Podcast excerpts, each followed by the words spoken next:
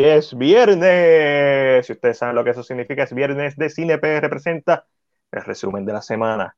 Hoy nos acompaña un bloguero bien duro. Sly One Reviews. Hecha, que disfrute un viernes por la noche. Estamos aquí gozando. Eh, gracias por invitarme aquí. Estoy bien No, contento. Después de no, una gracias, semana gracias por aceptar. un poco difícil. PR Cine, Cine PR, estamos gozando. Estamos gozando. Estamos hablando antes de en lo que la gente viene. Recuerden que están aquí, comenten que vieron esta semana y, y compartan eh, el podcast, ¿verdad? De Church. Recuerden que también nos pueden escuchar en Spotify, Anchor, en cualquier plataforma, ¿verdad? Favorita de, de podcast, cuando esté la versión en audio. Y nos pueden ver a través de YouTube y Twitch en vivo. Estamos hablando ahora mismo, antes de empezar el podcast, de Spider-Man No Way Home. Y lo que está, estaba a punto de decirte, Juan, es que, y esto quizás es una opinión controversial, pero para mí, No Way Home, fuera del hype y fuera de estos Sí. momentos maravillosos de, de fanservice, para mí no es la mejor película de Marvel del año pasado. Eh, no. De- yo, yo me voy más loco aún para mí. A mí, me, a mí, en- en para mí, The Eternals me gustó más. Yo no sé si es mejor, no tiene mejores momentos, yo, yo pe- pienso más en Eternals que en, en la película de Spider-Man. No, no, definitivo. Para mí está entre Eternals y Shang-Chi. Entre Eternals Y y Shang-Chi. está para- buena. Shang-Chi Está está bien buena. buena. Yo- Ujú, hay unas cosas de Shang-Chi que no me gustan, pero en general Shang-Chi para mí es la más consistente. Porque ¿Qué, a mí qué me- punto a mí- así que recuerde rápido no te gusta? eh, tú sabes, en, en Shang-Chi en particular, hay una escena que está en el avión, él está explicando su historia, bien emotiva, y de momento llega la azafata a interrumpir la escena para su- un chiste. Eso- Es eso como que- Marvel. Eso es Marvel. Y yo odio cuando Marvel no tiene la astucia, o no tiene la cara, o no tiene Las agallas. las agallas. de- por de decir la las bolas. o la seriedad de darle el mérito que representa eso y después puede hacer una escena con un chiste. A mí no me molestó lo de, de Mandarín, el, el viejo, lo del Mandarín de Iron Man 3, Ah, lo de está- Trevor. está ok.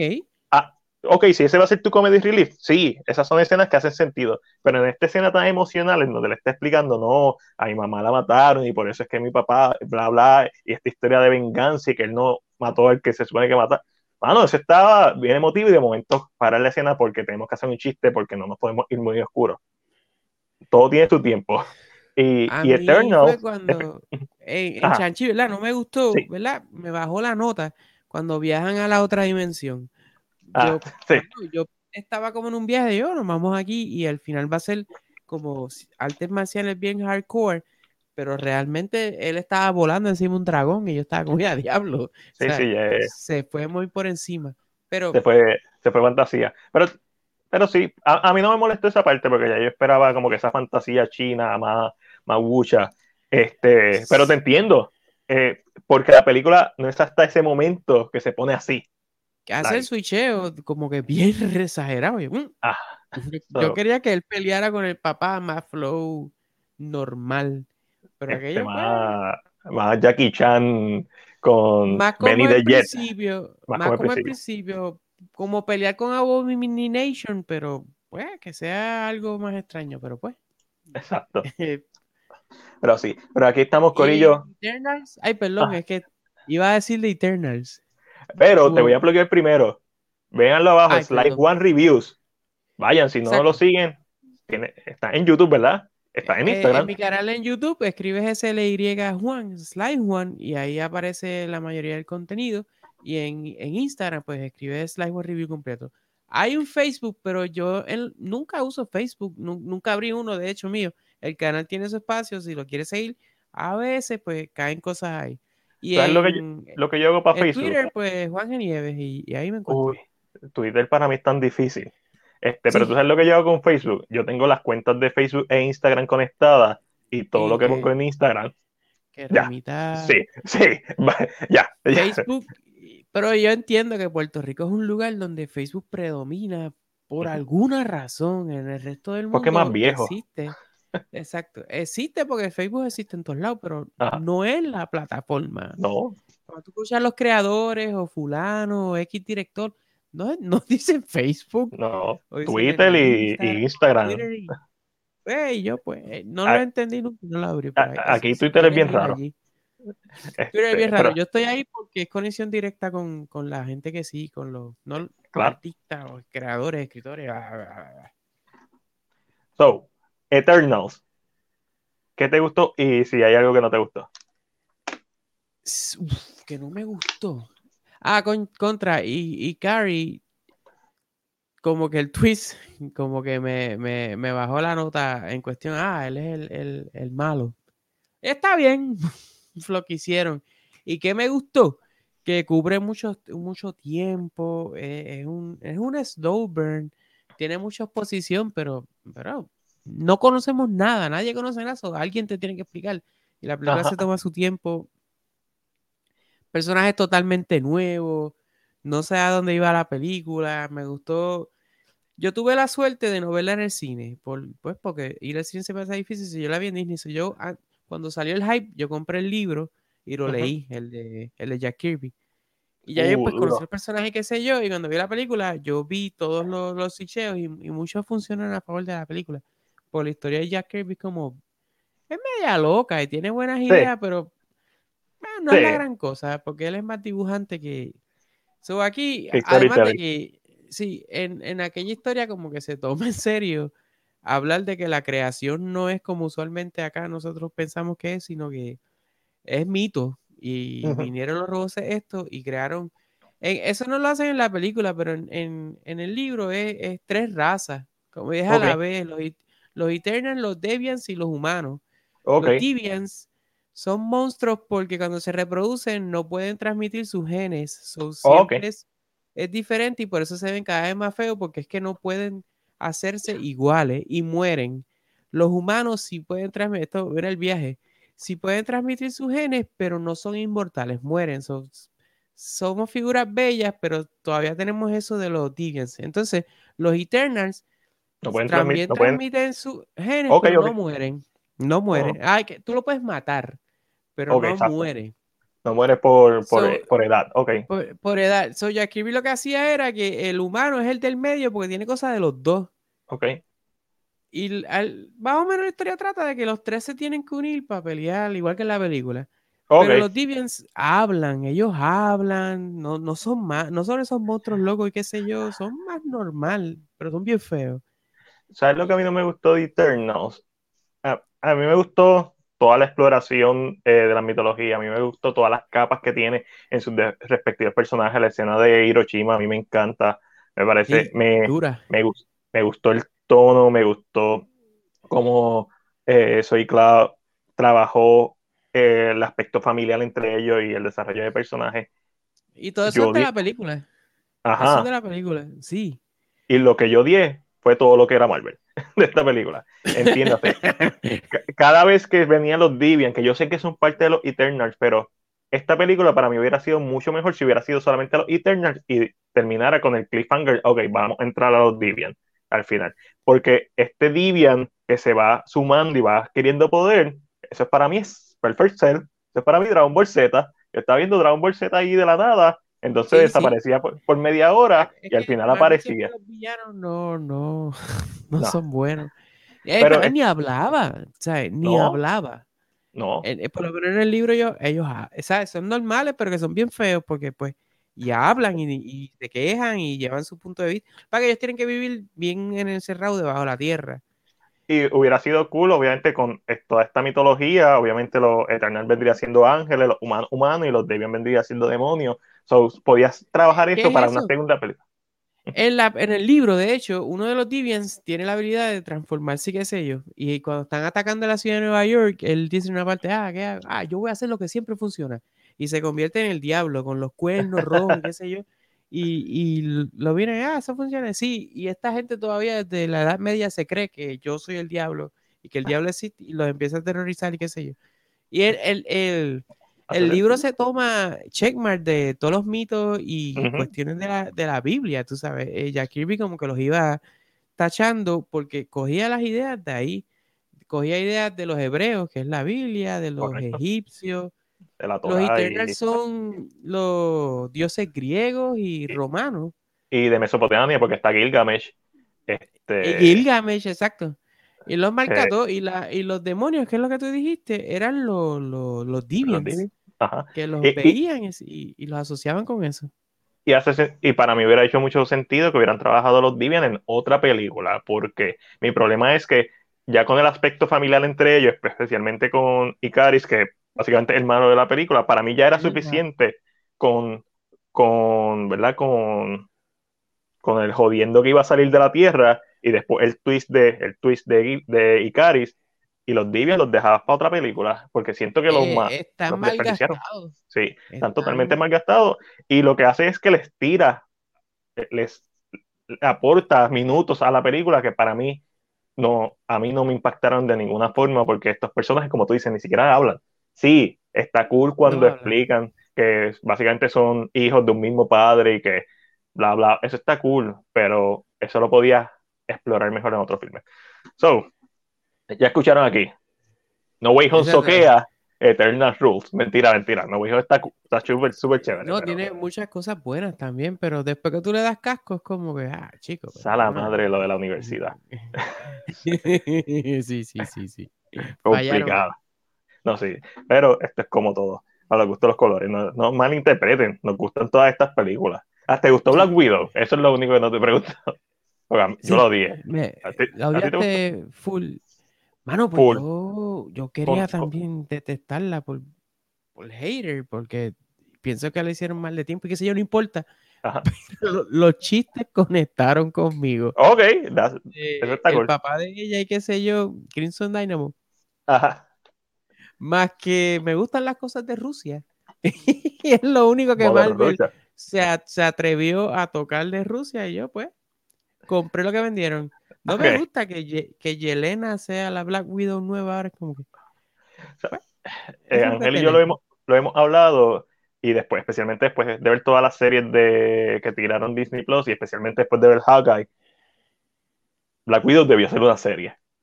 Así de seis episodios donde oh. le diera tiempo a explorar, que saliera Burton, que, que saliera Hawkeye en un episodio, y yo creo que, perdieron una oportunidad. Sí, trabajaban eso, es verdad. Y le daban un poquito más de espacio y, y no hacían. Y, porque si hubiera sido una serie, hubiera sido más aceptable. Además de que tenías tiempo de desarrollarla, ¿sabes? La dinámica familiar lo hubiera, hubiera estado súper cool. Y porque eso, lo del CGI no les pasaba. Eso del CGI es verdad. Eso es verdad. Pero al final, ¿verdad? Es de un punto para adelante, como que diablo, ¿qué pasó aquí? Es decir, específicamente. Porque el, carrier ese que cuando están volando por el cara por allá. Tiene, tiene cositas de CGI que tú, pero uno se las deja pasar porque ¿quién diablo hace CGI perfecto? Nadie. Eh, Thanos es lo más cercano a CGI perfecto que hemos visto y, y, no hay quejas con Thanos. James Cameron se supone que nos va a sorprender. Ah, exacto. Ya, James es Cameron el año que viene, ¿verdad? No, sé si este año. Ángel, uh. este año Avatar, el que viene. No sé, yo creo que este año, creo, pero no, no pondría mi mano en, al fuego. Pero el no, está James Cameron, que ese falla. Sí, él, él, está en su propio viaje de. Este, pero, pero sí, vamos a ver qué nos sorprende. A lo mejor nos transporta a una quinta dimensión. Eh, pero a mí no me gustó Black Widow, a ti te gustó, y para eso estamos aquí, para hablar de, de las cosas que vimos. So, Black Widow para ti es la de las cuatro películas, la cuarta. Sí. Y si nos vamos a la lista de las 27, si no me equivoco que son, está bien en el fondo. Está... diablo. Yo, yo la odié con pasión. Sí, mano. Ah, ya tú la pasaste bien mal. Yo la pasé super mal. Like, eh, eh, fue sí, que. Siento, siento tú. Siente el odio. Y, sin embargo, todas las demás, pues, tú sabes, normal. Este... Fíjate, yo la tengo por encima de la de Spider-Man. No, es que sea mejor, pero. That's a hot take. Cool, ¿no? Cool. Eso está Uf, es que a mí este, este Spider-Man de Marvel a mí no me gusta mucho. Ah, ahí está. Ese, es otro tema más profundo. Esto es lo que, como lo que estamos hablando. Eh, tú estás viendo Peacemaker, ¿verdad? Hablando de, de las cosas que vimos esta semana. En la semana. ¿Dónde yo puse? Yo, yo creo que yo bajé la imagen de Peacemaker y nunca la subí. pero, pero la gente está bien clara que es Peacemaker. Sí, el, hacedor de paz. Todos todo, todos sabemos quién es. Déjame ponerlo aquí, estoy subiendo la imagen. ¿Estás este viendo Peacemaker? ¿Qué tal está la serie? Ah, mano, a mí me gusta demasiado. Está bien hecha. Ese James Gunn es un, es un caballo y más cuando creo que le dan más tiempo o más espacio, porque tiempo es irrelevante, más espacio para escribir diálogos y depositar sus ideas. Y ya él, ya él tiene como que una manera de hacer las cosas, integrando mucho la música. Aquí le permiten hacer bien obscenos los chistes y bien violentos. Y, lo cool de esto es lo mismo que, que en Guardians of the Galaxy a nadie le importaba ninguno de estos personajes. Estos personajes ni siquiera en la editorial se acordaban quiénes eran. Sí, esto era Silister como mucho. Y pushing. Chacho, mano, Estoy pushing, Silister. De, de hecho, intenta buscar una colección de libros de, de Peacemaker de su origen o algo y la editora ni siquiera los imprime. No, no, los han hecho. Ellos tienen los ah, derechos de, y no los han puesto en libros nunca. Pero eso ya mismo va a pasar. Eso ahora va a pasar. Porque ahora, eh, ahora, Ellos compraron eso en los 80, 90, porque no es de DC original, era de otra marca. Este. No es de la... No. Charleston, de Charleston, donde viene Blue Beetle y donde viene. Ah, guay. El personaje que a nadie le importa. James Gunn, los, James Gunn lo sabe, los trae y crea sus propios personajes en esos personajes. Como en Guardians of the Galaxy, que la gente pues le gusta mucho, pues está bien duro. Pero son personajes que no, no. Mira, creo. Ajá. Literal, cuando, el, eh, cuando en la película le dice Star-Lord y Digimon Hauser le dice Who? Todo el mundo. Nadie sabía quién era Guardians of the Galaxy, más que los conocedores de Marvel o de cómics, bien, o sea, los conocedores bien, conocedor. Sí, bien. Y, ahora Guardians of the Galaxy hasta un videojuego tiene que el año pasado le Está demasiado juego. No, no, no, no lo jugué. Y es la este misma fórmula, porque es la fórmula de James Gunn. No es que los Guardians estén bien duros. Es música. Música. Los chistes, Oye, él hace chistes, pero no es Marvel. Eh, eh, tú notas que es el señor James Gunn. Y Suicide Squad, lo mismo. Lo único que lo dejan, lo dejan ser bien violento con sangre y, matan la gente. aquí la gente la matan. Y hay, eh, eh, hay sexo. He, visto personas explotando en canto. Este, hay mucho este sexo, este, hay racismo. Y cuando digo racismo es que él se burla de los racistas y hay personajes que son explícitamente racistas. Y yo diría, pues son estereotipos. No, es que se les va de la mano los racistas que son. Pero los que reciben es que esto me gusta mucho cómo escribe. El que recibe el racismo o el, comentario impropio contesta. O sea, estas interacciones suceden y, es un chiste, pero a la misma vez James Gunn como que diciendo los problemas. Ahí está. Problemas sociales que hay en Norteamérica, porque la serie es bien norteamericana. Pero pues, el, chiste es real porque es algo que sucede allá y, no es con negros, atacan a los asiáticos, es más, los negros ni siquiera los atacan. ¿eh? El, racismo, es que tú no lo has visto. Es a una persona asiática como que siempre es para adelante y para atrás con ella. Pero ella no se queda callada. Yo pienso, es genial lo, que el Señor escribe. acoso sexual, burla por ser gordo, por ser viejo, todo. Él, tiene de works, en, por lo menos en, en, Peacemaker. Y está todo eso, pero es chistoso. Es como diablo pues yo, como te estaba diciendo, yo no la. No tengo hype por verla y lo que estoy esperando es que solamente falte uno o dos episodios para acabarse para verla y darle la oportunidad. Porque a mí no me gustó de Suicide Squad.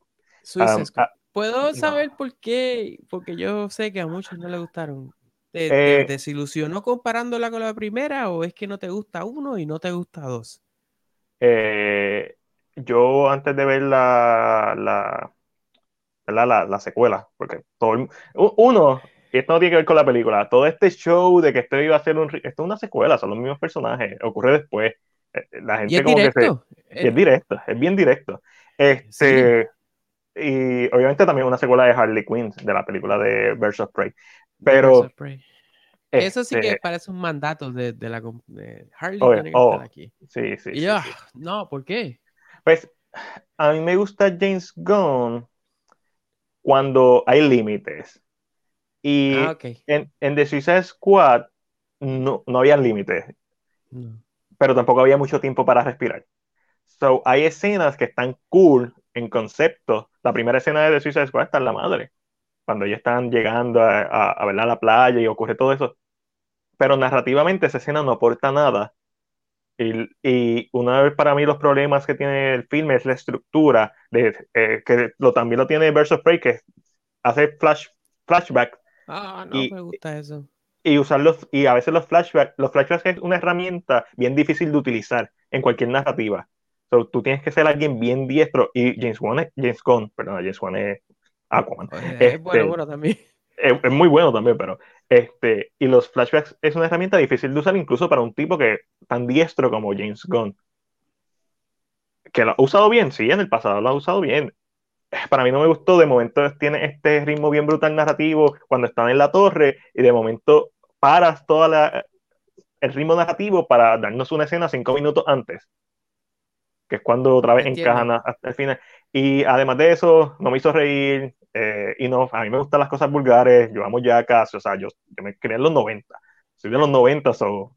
En TV Generation. Y, y Actitud era. So. Ese no es el problema. El problema es que no lo encontré gracioso en esta película. Eh, de la misma forma que en Guardian of the Galaxy Volumen 2 no lo encontré tan graciosos como en Guardian of the Galaxy Volumen 1. Eh, So, es básicamente es por eso. eh, la estructura no me gustó, me odié los flash, odié los flashbacks con toda mi alma. Y, y creo que se perdieron muchas oportunidades. Eh, Warner Bros. perdió muchas oportunidades de integrar, de integrar a otros a sus, a sus personajes. Yo me quedé esperando que Starro viniera Superman y lo partiera por el medio. Y ya se acabó. Y, bueno, ellos Esa siguen es siendo la malos. primera vez que se une el Justice League para pelear con, con Starro y ahí como que era Suicide Squad. Y, y no tenías ni que contratar a Henry Cavill. Star es tan grande que podía hacer un, un establishing shot desde parona- Y panorámico, venía. fan, de- y que después de que todos ellos fracasaran. Pero, y eso no le hubiera quitado el momento heroico si lo sabías hacer. Porque tú podrías poner a. Pero es que no quieren usar a Superman, yo no entiendo. no, yo no entiendo. Yo no quiere usar a Superman. Eh, es eh, una eh, cosa increíble. es totalmente ridículo. Este, so, además de eso, también sé que viste por ahí, deja buscar. Hablando de Superman. Ah, también sí, Superman estoy Lois. poniéndome al día en, en HBO Max con Superman y Luis. Y como te dije ahorita, eh, es una, esto es una serie CW, no es más ni menos. Pero se siente No. como mejo- mejor. Yo he escuchado que es mejor. Normal. Sí, por eso.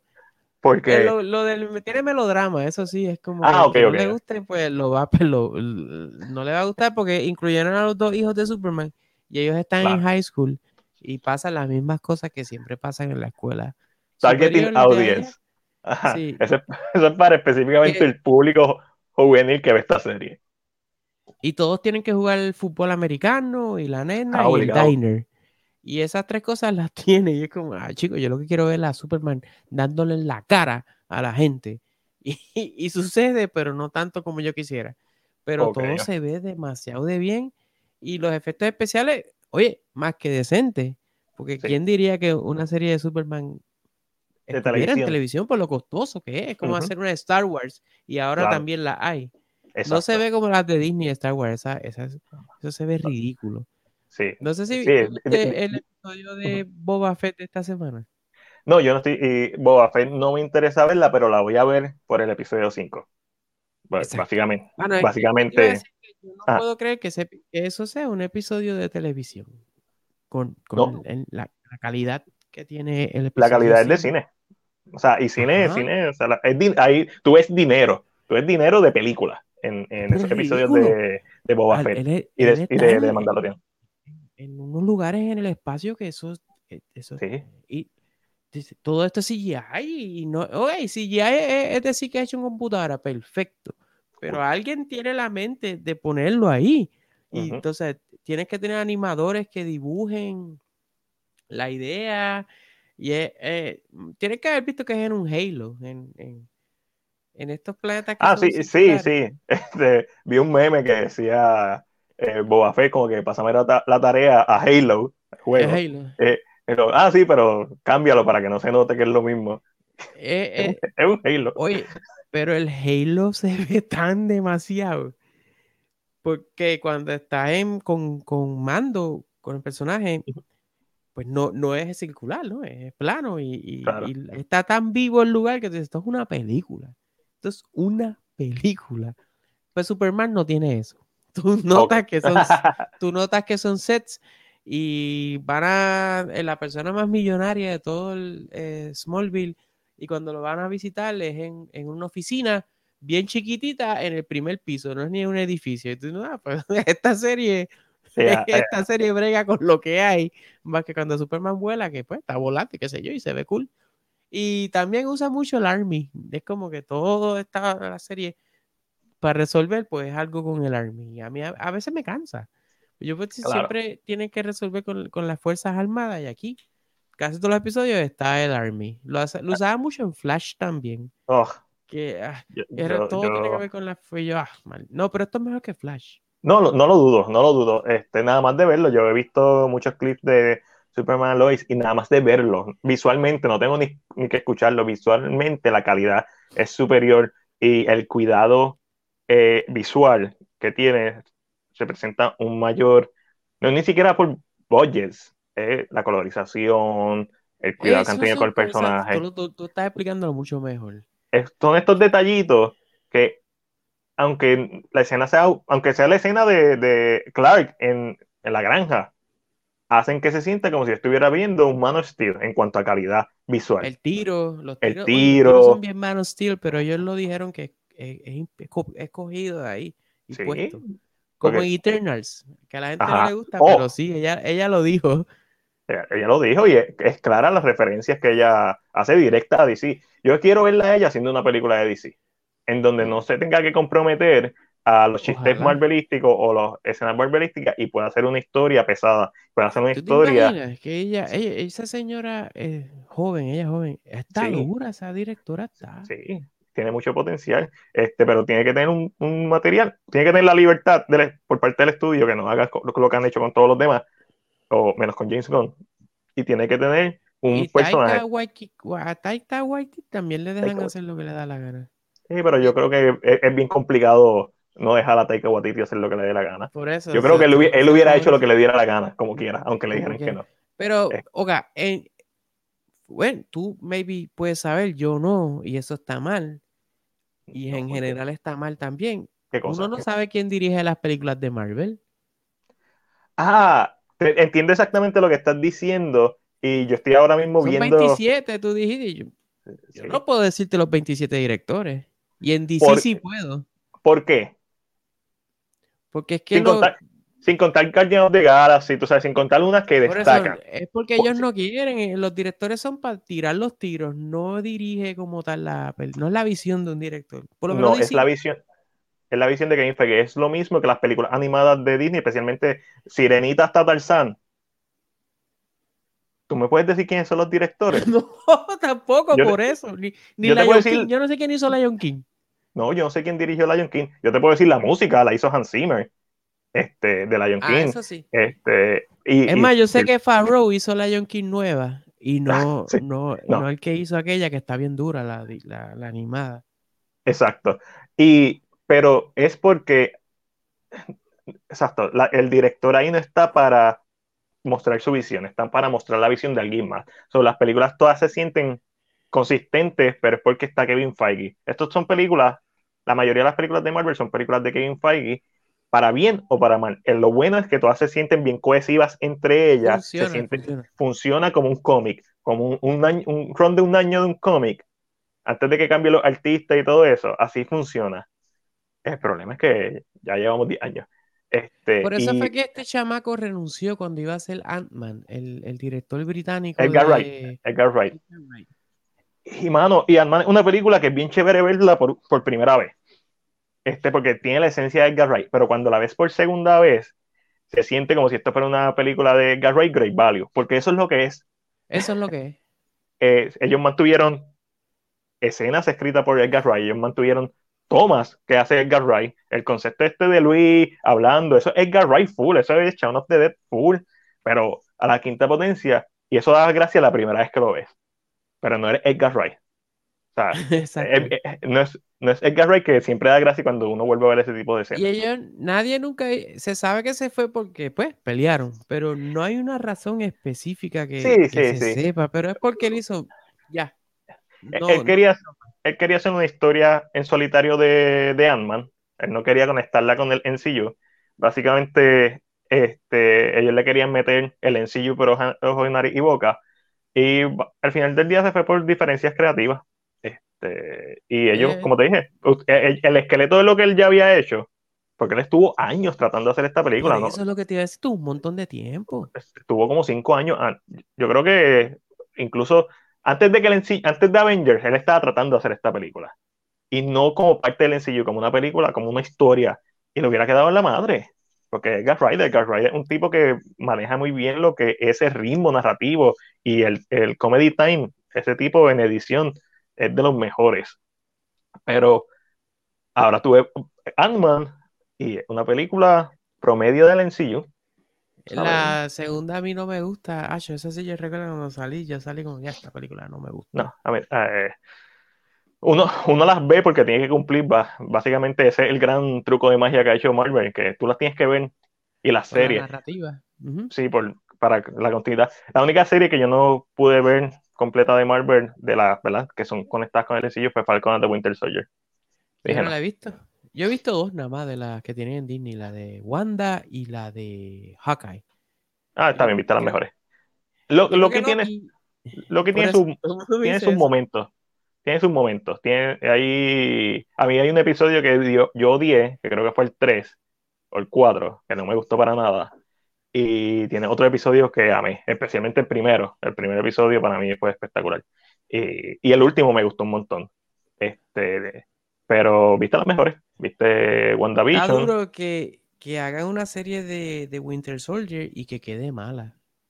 Eso, Está- eso está eso está mala para mí. cool. pa- para, ah, es que Pero es que no Si eres el no- único. Casi todo el mundo la pone como la menos que. Es que para mí es totalmente innecesario. Sí, está utilizando la serie para tocar temas sociales, pero si lo hace, hazlo bien, no lo hagan mal. Y el problema con esta serie es que narrativamente el personaje termina exactamente donde terminó en Endgame, con el escudo. So, no bien, adelantó eh, eh, eh, no, no literalmente él em- empieza la serie y termina la serie en el mismo lugar. Lo único que ahora tiene un traje nuevo para la película de. Ahora es Capitán América que vamos a ver si la hacen, porque eso lo han mantenido, sí, que la van a hacer, pero eso no, como que no, han- no ha hecho mucho ruido, ¿sabes? Eh, esta- Estas cosas que tiran a la pared a ver si se pegan. Este, Pero lo que estamos hablando de los directores, eh, trabaja a favor de Marvel en general. Porque en DC, Sí. al no hacerlo de esa manera, hay buenas y hay no tan buenas. Y no conectan muy bien y se las ha hecho bien difícil. Pero cuando son pasa- buenas, son bien buenas. Lo que pasa con el problema de DC es que ellos contratan a Zack Snyder y Zack Snyder tiene una visión de cinco películas. Y haz tú lo que tú quieras entre medio. Pero Warner Bros. no quería esas cinco películas. Warner Bros. quería Marvel. Ellos querían ser Marvel. Y entonces no contrate a Zack Snyder, no contrate, contrata a alguien que tú puedas manipular y que haga lo que te, No, tú le dé la gana. un director bien pretencioso. Y ahí les pasó eso. Y a mí me gustan las de Zack Snyder, pero yo entiendo que eh, tenía que ser lo de él, porque no. Exacto. Exacto. Y, y si no te gustaba, pues ya no, no le dabas Batman v Superman y así. Corrías de otra forma, Pero se la dieron. pero se la le dieron. una y le dieron la otra corrida, Justice League, antes que saliera Batman vs. Superman, Ajá. ya estaba grabando. Exacto. Después. Y entonces, ¿qué pasa? No, esas películas fueron. Eh, Man of Steel recaudó bien en la de esto, o sea, no sobrepasó. El problema también es que ellos esperaban que Man of Steel llegara al billón. Como si eso fuera algo que todas las películas hacen. Y eso no es así. Incluso No. películas de gran presupuesto no, no llegan al billón, eso es bien complicado. Este. ¿Cómo estás, Ángel? Bienvenido. Ah, ¿me escuchas? Sí, te escucho, no te escuchas doble ni nada. No, porque tuve que. Ay, ¿Qué Dios hiciste? mío, usted no sabe el trabajo que yo paso. La Eh, prueba tuve que el poner el live aquí, Ok. ahí conectar los audífonos y aquí tener el micrófono. acá. Oh my God. Eh, adiantre. Eso es todo un estudio ahí, papi. Es que cuando le pones el micrófono, le bloqueas el output. Ok, ya. So, ahora mismo yo estoy hablando y me estoy escuchando doble yo. Ok. Annoying. Annoying. Es- esa es la que hay. Pero sí. Saludos, Juan, no- saludos, Juan. Hello. Slime Juan Review en la casa. Angelito ya llegó. Estamos hablando Estábamos de. hablando de DC y Marvel, ¿no? De por qué uno funciona Ay, y Dios el mío, otro pero no. si estamos empezando. Ah, sí, estamos empezando. Mira, ¿tú- ¿tuviste Peacemaker, Ángel? ¿Estás viendo Peacemaker? No he visto Peacemaker. Ok. Pero ahora no hemos hablado de, del nuevo episodio de The Mandalorian que salió. Ah, perdón, de, de Boba Fett que salió. Este, Ah, sí, sí, sí, sí. este, y Juan está al día, ¿verdad? Con, con The Book of Boba Fett. Y tú te pusiste al día, Ángel, ¿verdad? Ah, pues pueden, pueden Yes, hablar ahí un ratito pero- de, de, de Mandalorian, que diga Book, Book of Boba Fett. ¿Qué tal está esa serie? Juan, tú eres A mí, nuestro a mí invitado. me gusta, ah, la de Boba Fett, a mí me gusta porque más Star Wars. No, ciertamente no es mejor que The Mandalorian, pero no tiene que serlo. Ya se, siente que es, com- es complementaria con, con Boba Fett. Y pues, ya esto es lo que tengo. Y ahora que salió este episodio 5, hace que Mandalorian sea una mucho mejor serie. So, no tengo ninguna queja con la serie Boba Fett y adelantó los personajes secundarios de Mandalorian. So, es un y win-win. Boba, Boba es un Mandalorian, so tenías que desarrollarlo para lo que eventualmente va a ser la unificación de, de Mandalore y todo eso. So, me imagino que trabajará bien para lo que será el final eventual de, de Mandalorian. Mira, que ahorita manda un besito a Ángel y dice aquí, ¿verdad? Que está aquí presente. Arriba la Ciudad de No. México nos escribe Rapa Dave. Pues mira, el episodio. Hablé alto y, te- y me escuché de desde tu Mandalorian. audífono, Ángel. Ah, porque están muy cerca. No grites, No, Mariel, no, no, no, grites. no grito, no grito. Y ya sí. Mm. Eh, pues déjame hacer déjame bajarlo un poquito acá. Ah, no, tú Porque yo tranquilo. escucho como quiera. Ok. Eh, ¿Viste el episodio de, pues de me Mandalorian? gustó el episodio. De, el, el, el, el primer episodio de, de Mandalorian, Season nueva. Sí. Eh, entiendo lo que están haciendo. Ah, pero siento que a mí me estaba gustando, aunque no a todo el mundo le estaba gustando, pero a mí me estaba gustando The Book of Boba Fett por lo que era. Uh, ok, Mm. ok. Yo no esperaba, yo, yo siento que yo de Book of Boba Fett no esperaba un Mandalorian. Vamos, si vamos a hacer una comparativa Claro. de dos series que han No esperaba eso, maybe esperaba algo más. Más, es que cuando tú ves el primer episodio, tú sientes que se va a ir mucho con esto de los criminales, el, el underworld. Yo dije, esto no es algo como que tú necesites. Necesitas un- escenas de acción grande, pero necesitas más contenido que sea como. Pues, es como The Godfather, tiene sus escenas fuertes, pero necesitas contenido que sea más.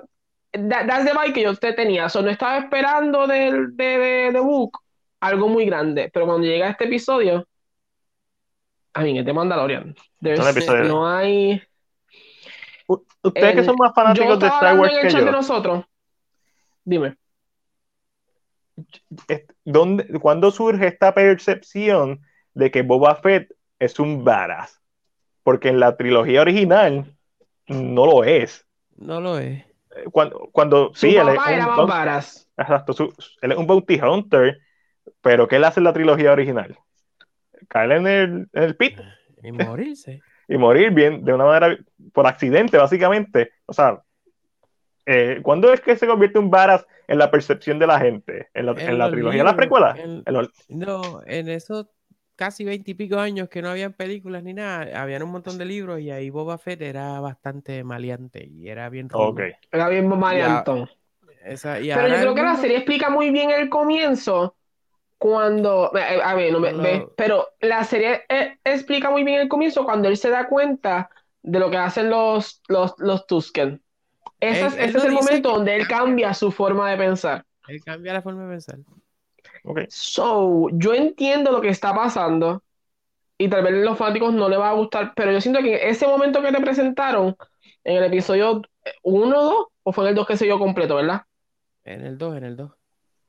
En el episodio 2, era como para decirte, este no es el mismo ya. Si tú leíste algún libro, leíste algún cómic, ya este no es el mismo. Y Pero no sé si eso se perdió en translation. Porque en las Oh, películas Boba Fett no es nada. muchos han logrado con la serie de, de Boba Fett. La verdad. Exacto, eso es lo que yo estoy preguntando, porque Jango Fett, quizás, y sí, Mace Windu le cortó la cabeza, pero Mace Windu es uno de los mejores Jedi es, que existe, so cool, Exacto. mo- moriste a manos de un badass, este, pero como quiera, a- ni Jango Fett hizo demasiadas cosas, so la percepción viene de, de, de ¿cómo es que se llama? Le- De Legends. De, The de to- Legends. de todo esto que Es muy quitaron del canon. Estoy loco por comprarme. Hay una trilogía de libros que se supone que sea una secuela de la trilogía original, que es bien famosa. Estoy loco por comprarme eso y leerla. Porque Ah, he escuchado que es muy exacto, buena. Eso existe, sí. So, este, es- es- es- eso estoy. Me dijeron que la, que la novela de Visions, de, de, tú sabes, de, de Running, este, no está tan buena. Mm. Y me rompieron el corazón. Está buena, pero no tan buena. Ustedes leen, yo leo libros de Star Wars, antes leía muchos más que ahora. Cuando empezaron los nuevos de Disney, yo los leía. Y, habían buenos y había unos bien malos, pero. Yo Mira. lo último que leí Ajá. fue lo del Syndicate War. Eh, No, ustedes están mucho más adelante que yo. Yo últimos porque que me, leí, me gustaba mucho el personaje de Kira y pues me- that's why I think they just went to that. Lo último que yo leí fue hace como 15 años atrás. Ah, eh, eso es los, los- sí, eh, los libros de Obi-Wan cuando era Padawan, Ah, diantre. que lo votaron como cinco veces. no te estoy exagerando, lo votaron una vez y después volvió y utilizan la fuerza bien cool para. Hay un libro que lo utilizan para. Van a caer en lava y con la fuerza se protegen de la lava. Como que. Wow. mano, like, that's badass. Y, y después la gente se queja porque Leia se, se atrajo a la nave en el espacio. Ah, pero no se quejan si, si, Obi, si eh, Jinn o Obi-Wan se protegen de la lava con la fuerza en la lava. O sea, en la lava. En, en la lo- lava. en los cómics de Darth Vader ahora mismo están arreglando muchas cosas de Rise of Skywalker.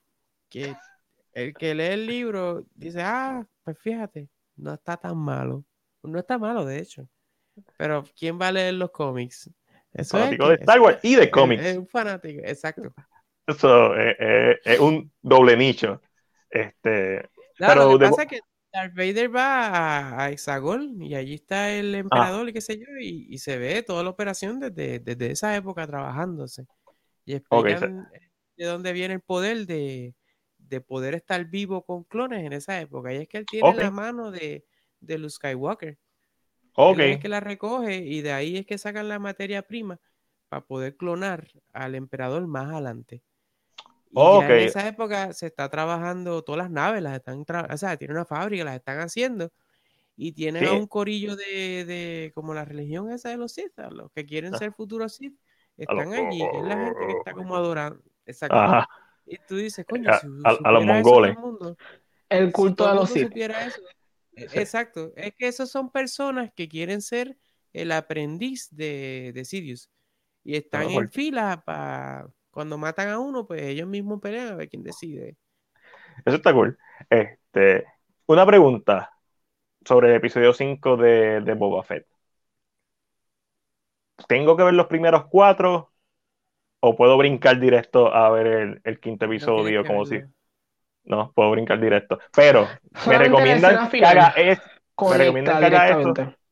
o, o debería ver como quiera los otros cuatro? Debes verlo. Yo siento que debes ver este primero. Ok, Porque si lo vas a ver corrido, te va a cortar. el- Para mí, a mí me corta el ritmo. sí, sí, entiendo. Dije, ¿ah? Porque es un So, episodio de Mandalorian como un prólogo. Vas a ver una escena que la vas a entender después. Cuando veas los primeros cuatro. pero Pero no te la afecta. escena se explica ella misma. O sea, es una escena que se explica como, mira esto, esto. Yes, también. Como que es súper clara. Ok, pues, pues cool. So, Angelito, aprovechando que estás aquí, ¿qué viste esta semana?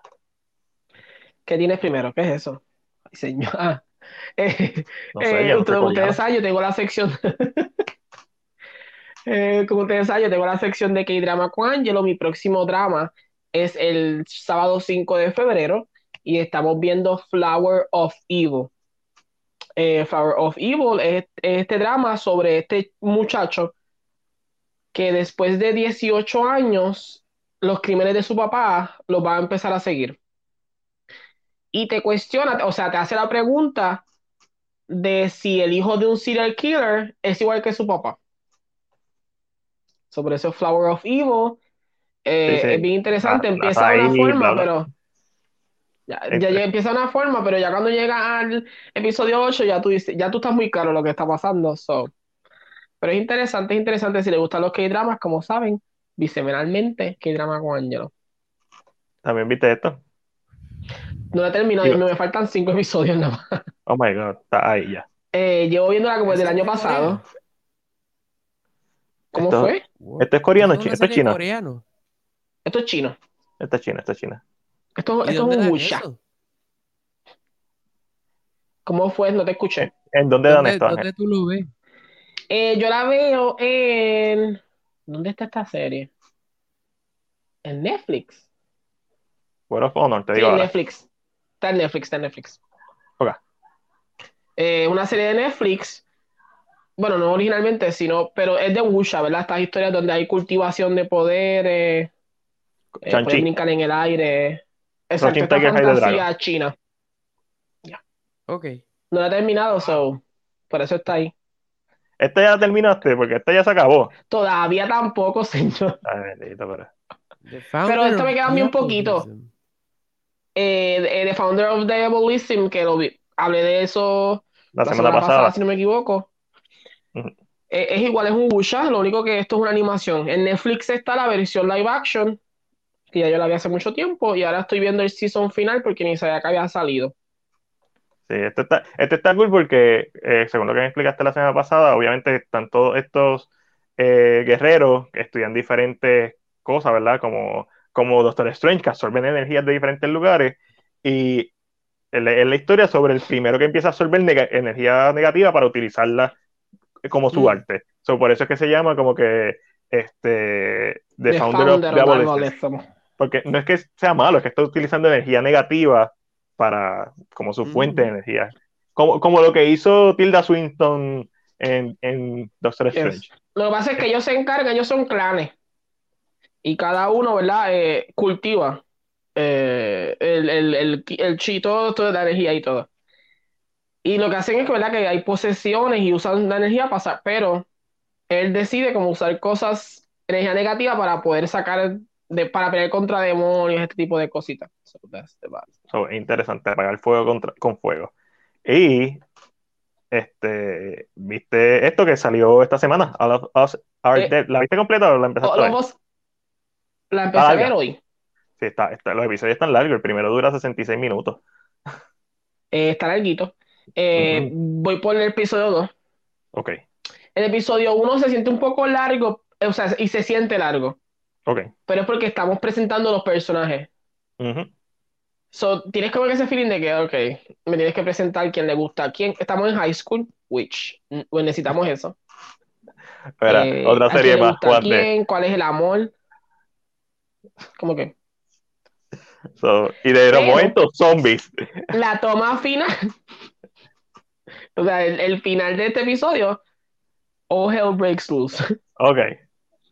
Un reguero, se, I mean, se pre- a mí me gusta cómo está grabado. La cámara está shaky, pero me gusta porque me da como el feeling de que estoy en el mismo, Ajá. en el comedor. Y de momento, a, a las millas, ellos se convierten así, los muerden a- y así se convierten. Eh, y como la, la cámara se mueve, va para arriba, va para atrás, se va. Y yo, ¿qué reguero es este? Yo creo que a mí lo que me gusta es que Estados Unidos, como que con el género de zombies, se ha quedado como muy estancado en la misma forma de hacerlo. Ujú. Y siento que cuando estoy viendo este que es coreano, como que siento algo diferente, algo fresh, maybe, maybe es que yo no veo mucha película y vez nunca la he visto. Deberías ver Cut- eh, Last Cut of the Dead. Creo que se llama, está en Shudder. Eh, es un fan footage, pero el, el fondo de esta película, eh, te tienes que chupar los primeros 20 minutos. Son lentos con cojones.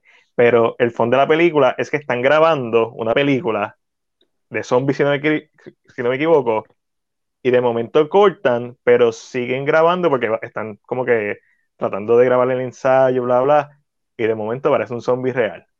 Ellos no saben que es un zombie. So, empiezan a vacilar, y de momento es un zombie real, y, y pues ahí sigue la película. Ajá. Sí, es Y, como, Cool. Pero Y eso obviamente- es como un Train to Busan, que es de zombies en Corea. Ok, el chiste, el chiste es que la película lo menciona. Sí. Ellos no ¿Verdad? saben qué, y uno dice, ¿alguien vio Train to Busan? Como que, y, y tú dices, ah. Pero lo interesante es cómo nace. Pues yo siempre he encontrado que es bien interesante la idea de cómo nacen los, eh, los virus. Y, me, y es bien interesante cómo nace este virus y por qué nace el virus. Eh, pero se mira a las millas así. Sí, en la es menos nada. es de esto, esta nueva versión de zombies que desde el 2004 aproximadamente están, que ¿verdad? Son, los, son los, infecta- los infectados, no son tantos zombies. Eh, cuando Zack Snyder trae eh, remake de Dawn of the Dead, que también está 28 Days Later, y e inc- no, este Shaun of the Dead también es de 2004, pero es más, eh, son zombies más tradicionales. Específicamente esas dos películas Sí. son las que traen al zombie postmoderno, porque el zombie moderno es creado por George A. Romero en el 68 con Night of the Living Dead, pero zombie, Definitivamente estos son modernos. sí, porque sí, si corren, no, no se consideran ni zombies, se consideran infectados. Eh, eh, Hay una esa es la escena. película que digo. One Cut of the Dead. One cut of the One dead. Cut of the Dead. Y son zombies Ok, tradicionales, son lentos. Hay una escena que el zombie, porque por alguna razón ellos o se parten el cuello, yo no sé que ellos, yo creo que ellos mismos se mataron, no. Pero escuchar los huesos haciendo. Eso, y hay una eso es escena que bien. el zombie se dobla. O sea, está recostado boca abajo y se dobla por completo. Lógicamente se parte de la cintura para abajo. Y está corriendo por el hospital como con las manitas nada más arrastrándose. Ajá. Y yo, damn, ¿qué es esto? Y lo que pasa es que, Juan, no sé si sabes, pero yo no veo películas de misterio, no veo nada de zombies. So, Pero los zombies, ¿estás gozando con esto? Yo estoy súper. A mí, es, es, es coreano, so, I'm there, pero estoy gozando, de verdad. Pero este, ¿es horror o es comedia o es un drama? Lo que pasa es que una de las cosas que tú encuentras mucho cuando ves cosas coreanas es que ellos no se enfocan en un solo género, no se, no se pinchan ahí, como que la película tiene de todo un poco. So, entonces tienes personajes que son pura comedia, pero entonces tienes momentos que son puro drama y horror. So, es como esta mezcla entre todo.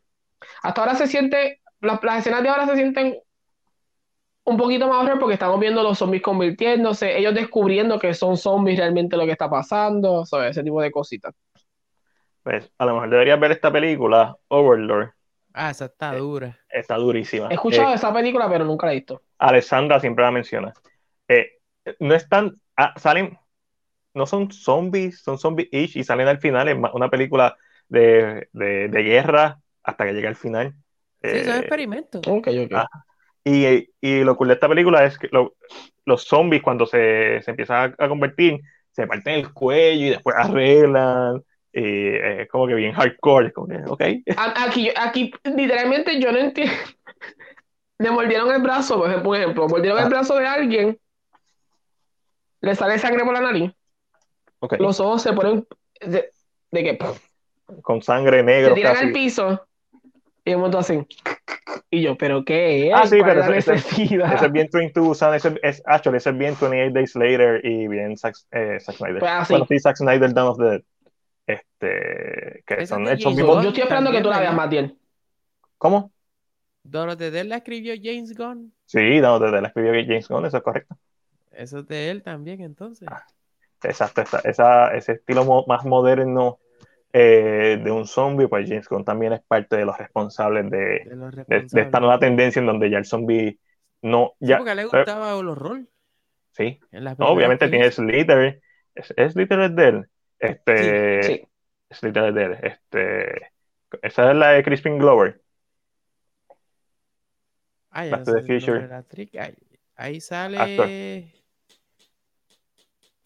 es Elizabeth Sli- Banks sale ahí. Y Slither es Ah. la Mm. de. estoy no me pensando, acuerdo. no, estoy, estoy confundiendo, el estoy es el- confundiendo. Este, El es eh, el que hace de, de Yondu. sí, este, Kevin Spacey. No, Eh, mm, no, Michael Rooker.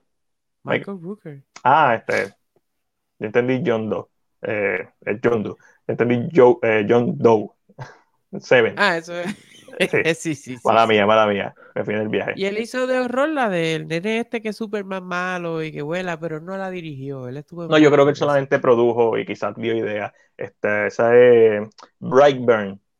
Tremendo concepto que para mí Correcto. fue desperdiciado. Pudo, pudo ser mucho mejor de lo que fue la película. Pero me, encan- me encantaría ver una secuela de esa película. No, no tiene que ser una secuela de ese personaje, porque al final establecen básicamente a la Justice League mala de ese universo. So, ver otra versión estaría súper cool, ya que Warner Bros. no quiere hacer la, la película de, de Aquaman, de whatever. De que eso, eso nunca, esa película nunca iba a ser esa película. Vamos a hablar claro. No. Este, pero uy, sería cool que existieran estas otras películas dentro de los universos que no sean una parte de la continuidad en el, en el sentido de que no afecten la continuidad, que sean historias aparte, Ah, como Este- Joker. como Joker. Pero Joker es fuera de la continuidad. Yo me refiero a algo eh, de Trench, que era la Ah. película supuestamente que iban a hacer de Aquaman. Eso a mí me vacila. Este, Ah, no, como que de momento una película. Yo siempre he dicho que en Harry Potter, para mí es un desperdicio que nos hagan una película de horror con los dementores. Que no tenga que ver nada. Puede ser en otra época, puede ser del primer dementor, whatever, no me importa. Pero los dementores son una figura de horror. Literalmente son como si fuera el Green Reaper y te chupan el alma. Y- pero no, pero es J.K. Rowling que no quiere hacer más chavo. no, J.K. Rowling quiere hacer chavo, sí, eso es Warner Bros. Eh, Warner Bros. Era, la hizo, eh, la hizo de Chris y mano, Brightburn tenía tanto potencial, de verdad que sí. Y, y, tiene un par de cosas chéveres la película, pero para, para mí se quedó corta. Pero y para ellos vez- cumplió, porque no era de mucho dinero, era No. una película pequeña. Pequeña, de Hollywood. Pequeña, sí. Exacto. En, en Hollywood, o sea, varios, varios millones largos. Y nuevamente Ajá. otra película bien Man of Steel, bien influenciada por eh, la estética visual de Man of Steel. Este, pues la iba a ver Ángel, la serie, pero uno, el episodio, los episodios están bien largos, como nos escribe aquí Héctor. Este, y no es que no la voy a ver, es que no la iba a ver hoy con el rush de que tengo que montar el libreto y buscar las imágenes y hacer el podcast. Cuando la después. veas me cuenta. Pero la, la quiero Porque ver. tal vez yo am, I'm biased. Claro, ok. Pero sé que, I'm Bien amante, bien amante. pero ya sé que ese episodio me tengo que chupar ver la- el episodio. Sí, eh, se siente como que. Sí, eh, si esto lo vas a presentar solamente aquí y ya lo demás va a ser yo en, en survival mode. Porque parece, eso es lo que tú ves en esta foto, survival mode. Ok. Eh, pues no me molestaría si fuera Bueno. solamente ahí. Pero sabiendo que esto es un drama coreano, Lo que, lo que una de las cosas que me desmotivó de verla fue la cantidad de episodios que tiene. Eh, Por- No hay, no hay Ok, forma de que no vayan a el Netflix normalmente los dramas de ellos son 8. Ajá, pero esto no es 8, estos son 10 o 12. Son 12, 12, son decía 12. yo ahorita. 12. Uf, A mí un- o- ya, mira, lo que es porque yo digo, porque un drama regular de Corea, que es de Corea, son 16. son 16, correcto. Cuando Netflix hace un drama, son 8. Ujú. Pero este tiene 12, eso me confunde. Sí, sí, No sé eh, qué pasó aquí. es verdad, son 12. Y como, A, a- Sí, a menos que hubiera mucho. Liza se llama. Pon la foto, Mati, se me olvidó el nombre de momento. All of Us Are Dead. sí, déjame ponerla aquí rapidito. Ahí está. Está en Netflix, salió ayer o antes de ayer. Yo creo que fue ayer. Y de- debe estar ¿O en fue los hoy? new. el- no, fue ayer, fue ayer, porque yo la vi ayer. Y ya salió. murió uno de esos nueve que está ahí. No, porque todavía ahí hay dos. Espérate, déjame mirar bien. Gracias a ti, Liza. Hay gente todavía que. que hay, hay- Bueno, eso quiere decir que van a morir los que no estoy viendo. Probablemente. Ey, si a lo mejor Hay gente que salvando. realmente no está ahí y está ahora mismo en el, en el, en el drama, so va a morir. Y las dos que están en la esquina que tienen los arcos y flechas, sé dónde están, pero no, no están con el grupo. Van a morir como héroes. Este, Guau, cómo mira, me choteó eso, eso ahí. no sé, no sé. Tienen cara de que son mártires. Le diste Eh. casco y te tío. Mira, y también viste esto, que también salió recientemente. ¿Qué es esto? ¿Esto da gracia? ¿Esto es un drama oscuro, una comedia oscura? ¿Qué es esto? The Woman in the House Across the Street Decidí verlo porque cada episodio dura 26 minutos casi. Ok, una serie, no lo voy a ver. Ok, cool. Eh, ese es uno de los primeros problemas que le encontré. Hubiera sido mejor como una película. No lo dudo. empezando por ahí. Eh, esto es una parodia Ok, a las películas que tienen este vibe. eh, Gone Girl, eh, The Woman in the Window, La de, De la, de de la tú. La del tren. De La Woman in the tren. Train. Esa- esta película, estos psychological thrillers, Rear Window, que no puedes salir de tu casa, esto es como una parodia de eso. Ok, ¿Qué pasa? Hoy en día tú no puedes hacer las parodias como las hacía antes. Claro. ¿Por qué no? ¿Por la, qué? la serie trata en momentos de mantenerse bien seria. Y de momento pasa algo que tú como que te ríes, pero no es como que una pavera como descontrolada. Ok, sí, sí. So, Un choco, un el choco. chiste de esto es que yo siento que ya está actuando mal por gusto. Ok. O sea, no es que ella dijo, ok, yo voy a hacer una actuación mala. So, I don't know, se siente rarita. Yo no sé, yo no siento que esto no le va a gustar a todo el mundo porque es como. Por el título piensas que va a ser una super parodia. Ok, sí, es- no, definitivo. Este, Pero cuando la ves, como que tiene momentos que, que están grabados como si fuera un psychological thriller. De que tú dices, oh, wow.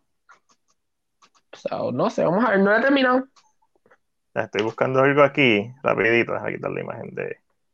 Pues eh, yo vi eh, los primeros tres episodios de la segunda temporada de eh, Love, Death and Robots. eh, Igual, si eso me parece ahí. algo. Sí, sí. Yo vi la primera temporada y me encantó. la- No todos los episodios me encantaron, pero sí me, Es muy Me bueno. eh, a mí me gustó en general, like, no me gustó, me encantó en general y, estaba bien pompeado para la segunda temporada y salió y obviamente no la vi, solo la empecé a ver y el primer episodio me gustó técnicamente cómo estaba hecho, pero fue bien blando para lo, las expectativas que yo tenía de la, de la serie, especialmente con la primera temporada, que el primer episodio de la primera temporada es uno de los mejores. Esto fue como que...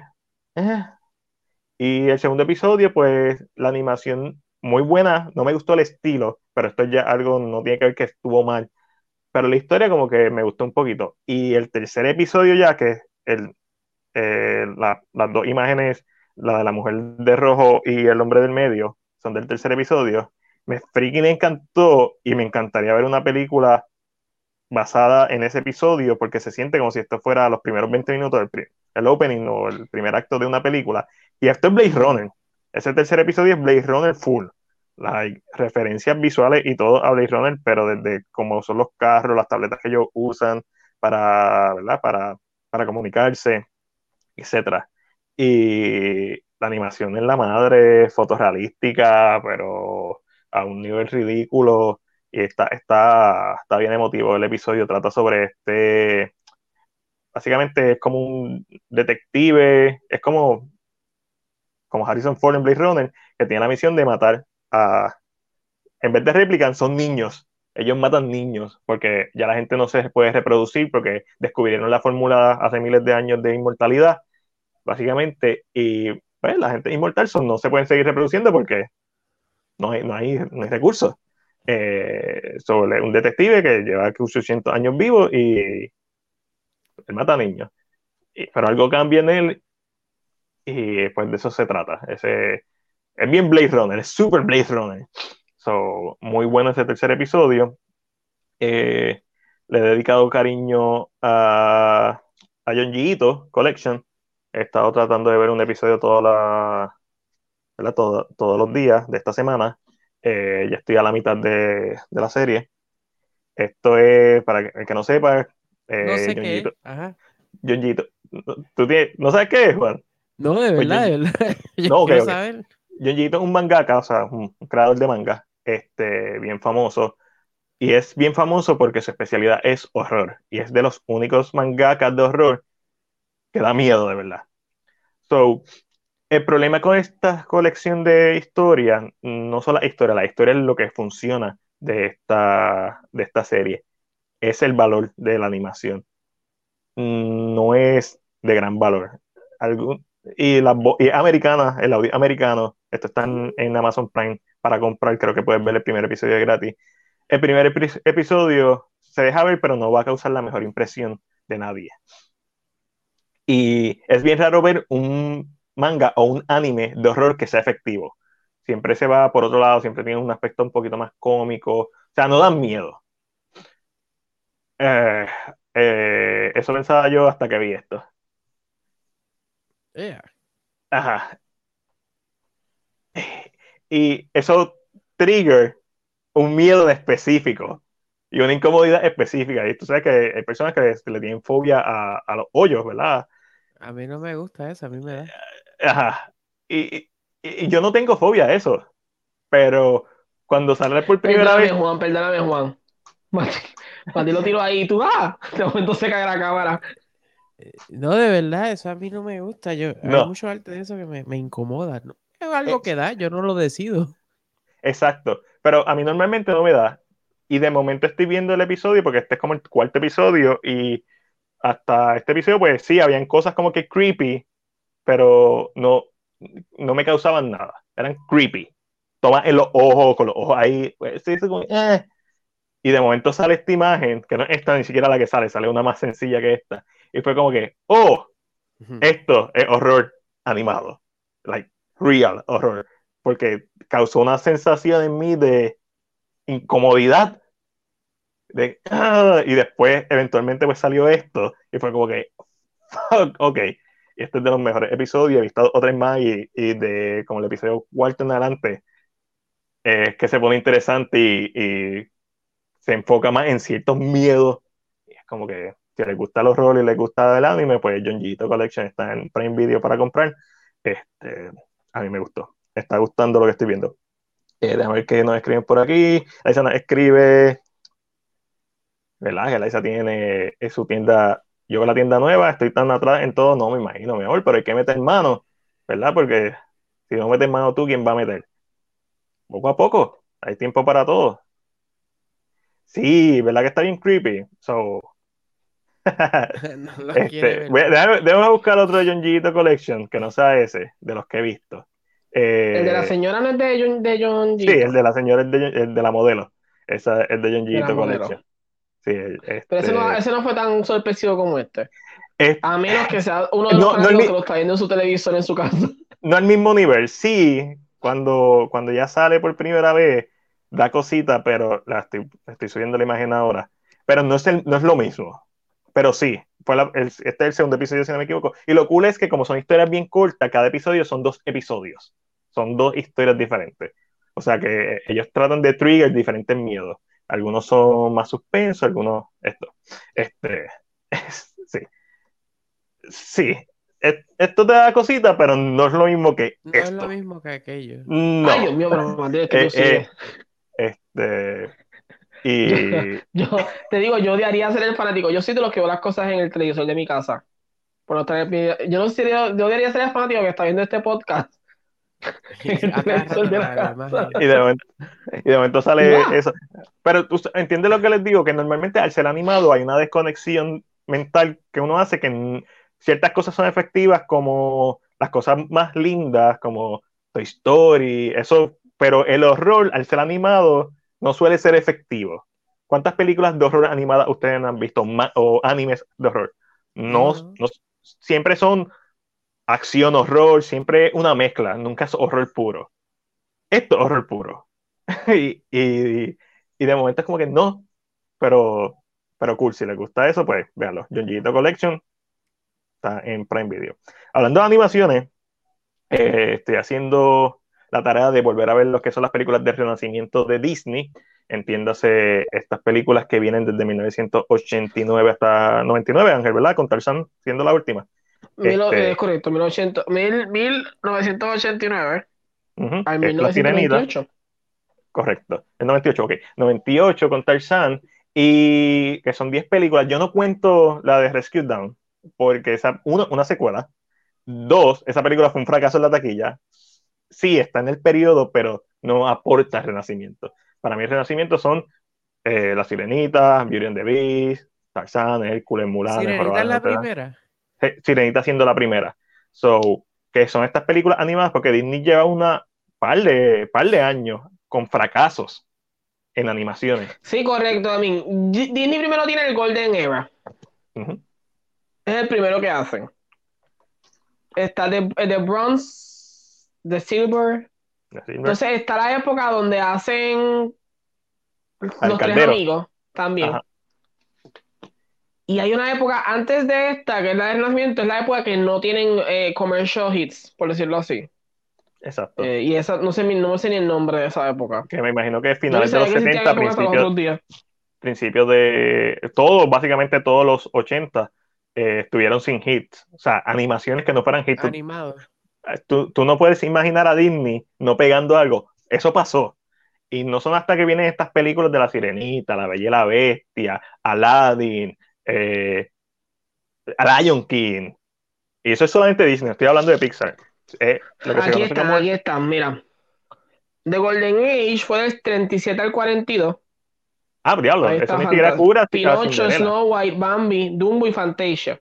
Ajá, porque Cinderella es 50 y pico, o 49, 50 y The pico. Wartime Era Ok, es la que tuvo cosas como Ícabo, Los Tres Caballeros, eh, Los Amigos de ese tiempo. Ujú. Eh, del 50 al 59 fue The Silver Age, exacto. que que está Cinderella, Alice, Peter Pan, Lady in the Tramp, Jungle Book, Ujú. The Sword on the Stone, Oh, correcto. Los Dálmatas y Sleeping Beauty. Ok, makes sense. Luego de eso, tienen del 70 al 88 The Bronze Age, que ahí están Ah, los pues ahí está. Aristogatos, Robin Hood, Winnie Pooh, The Rescuers, The Fox and the. Hound, Oliver and Pero- Company, que ahí no tienen un éxito grande. A mí, ahora, ahora la gente las quiere, pero antes. Pero no, fueron fra- Y, fracasos y taquilla. después entra Renaissance.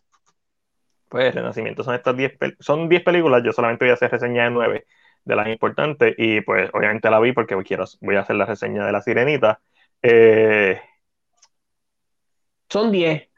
son 10, yo sé. Pero no voy a ¿Quién te contar. falta? No, Rescue, Ah, The Rescue Down. Rescuers, ya lo dijiste, ¿verdad? Sorry. Ya, haciendo, Este, ya hacía haciendo presión, pressure.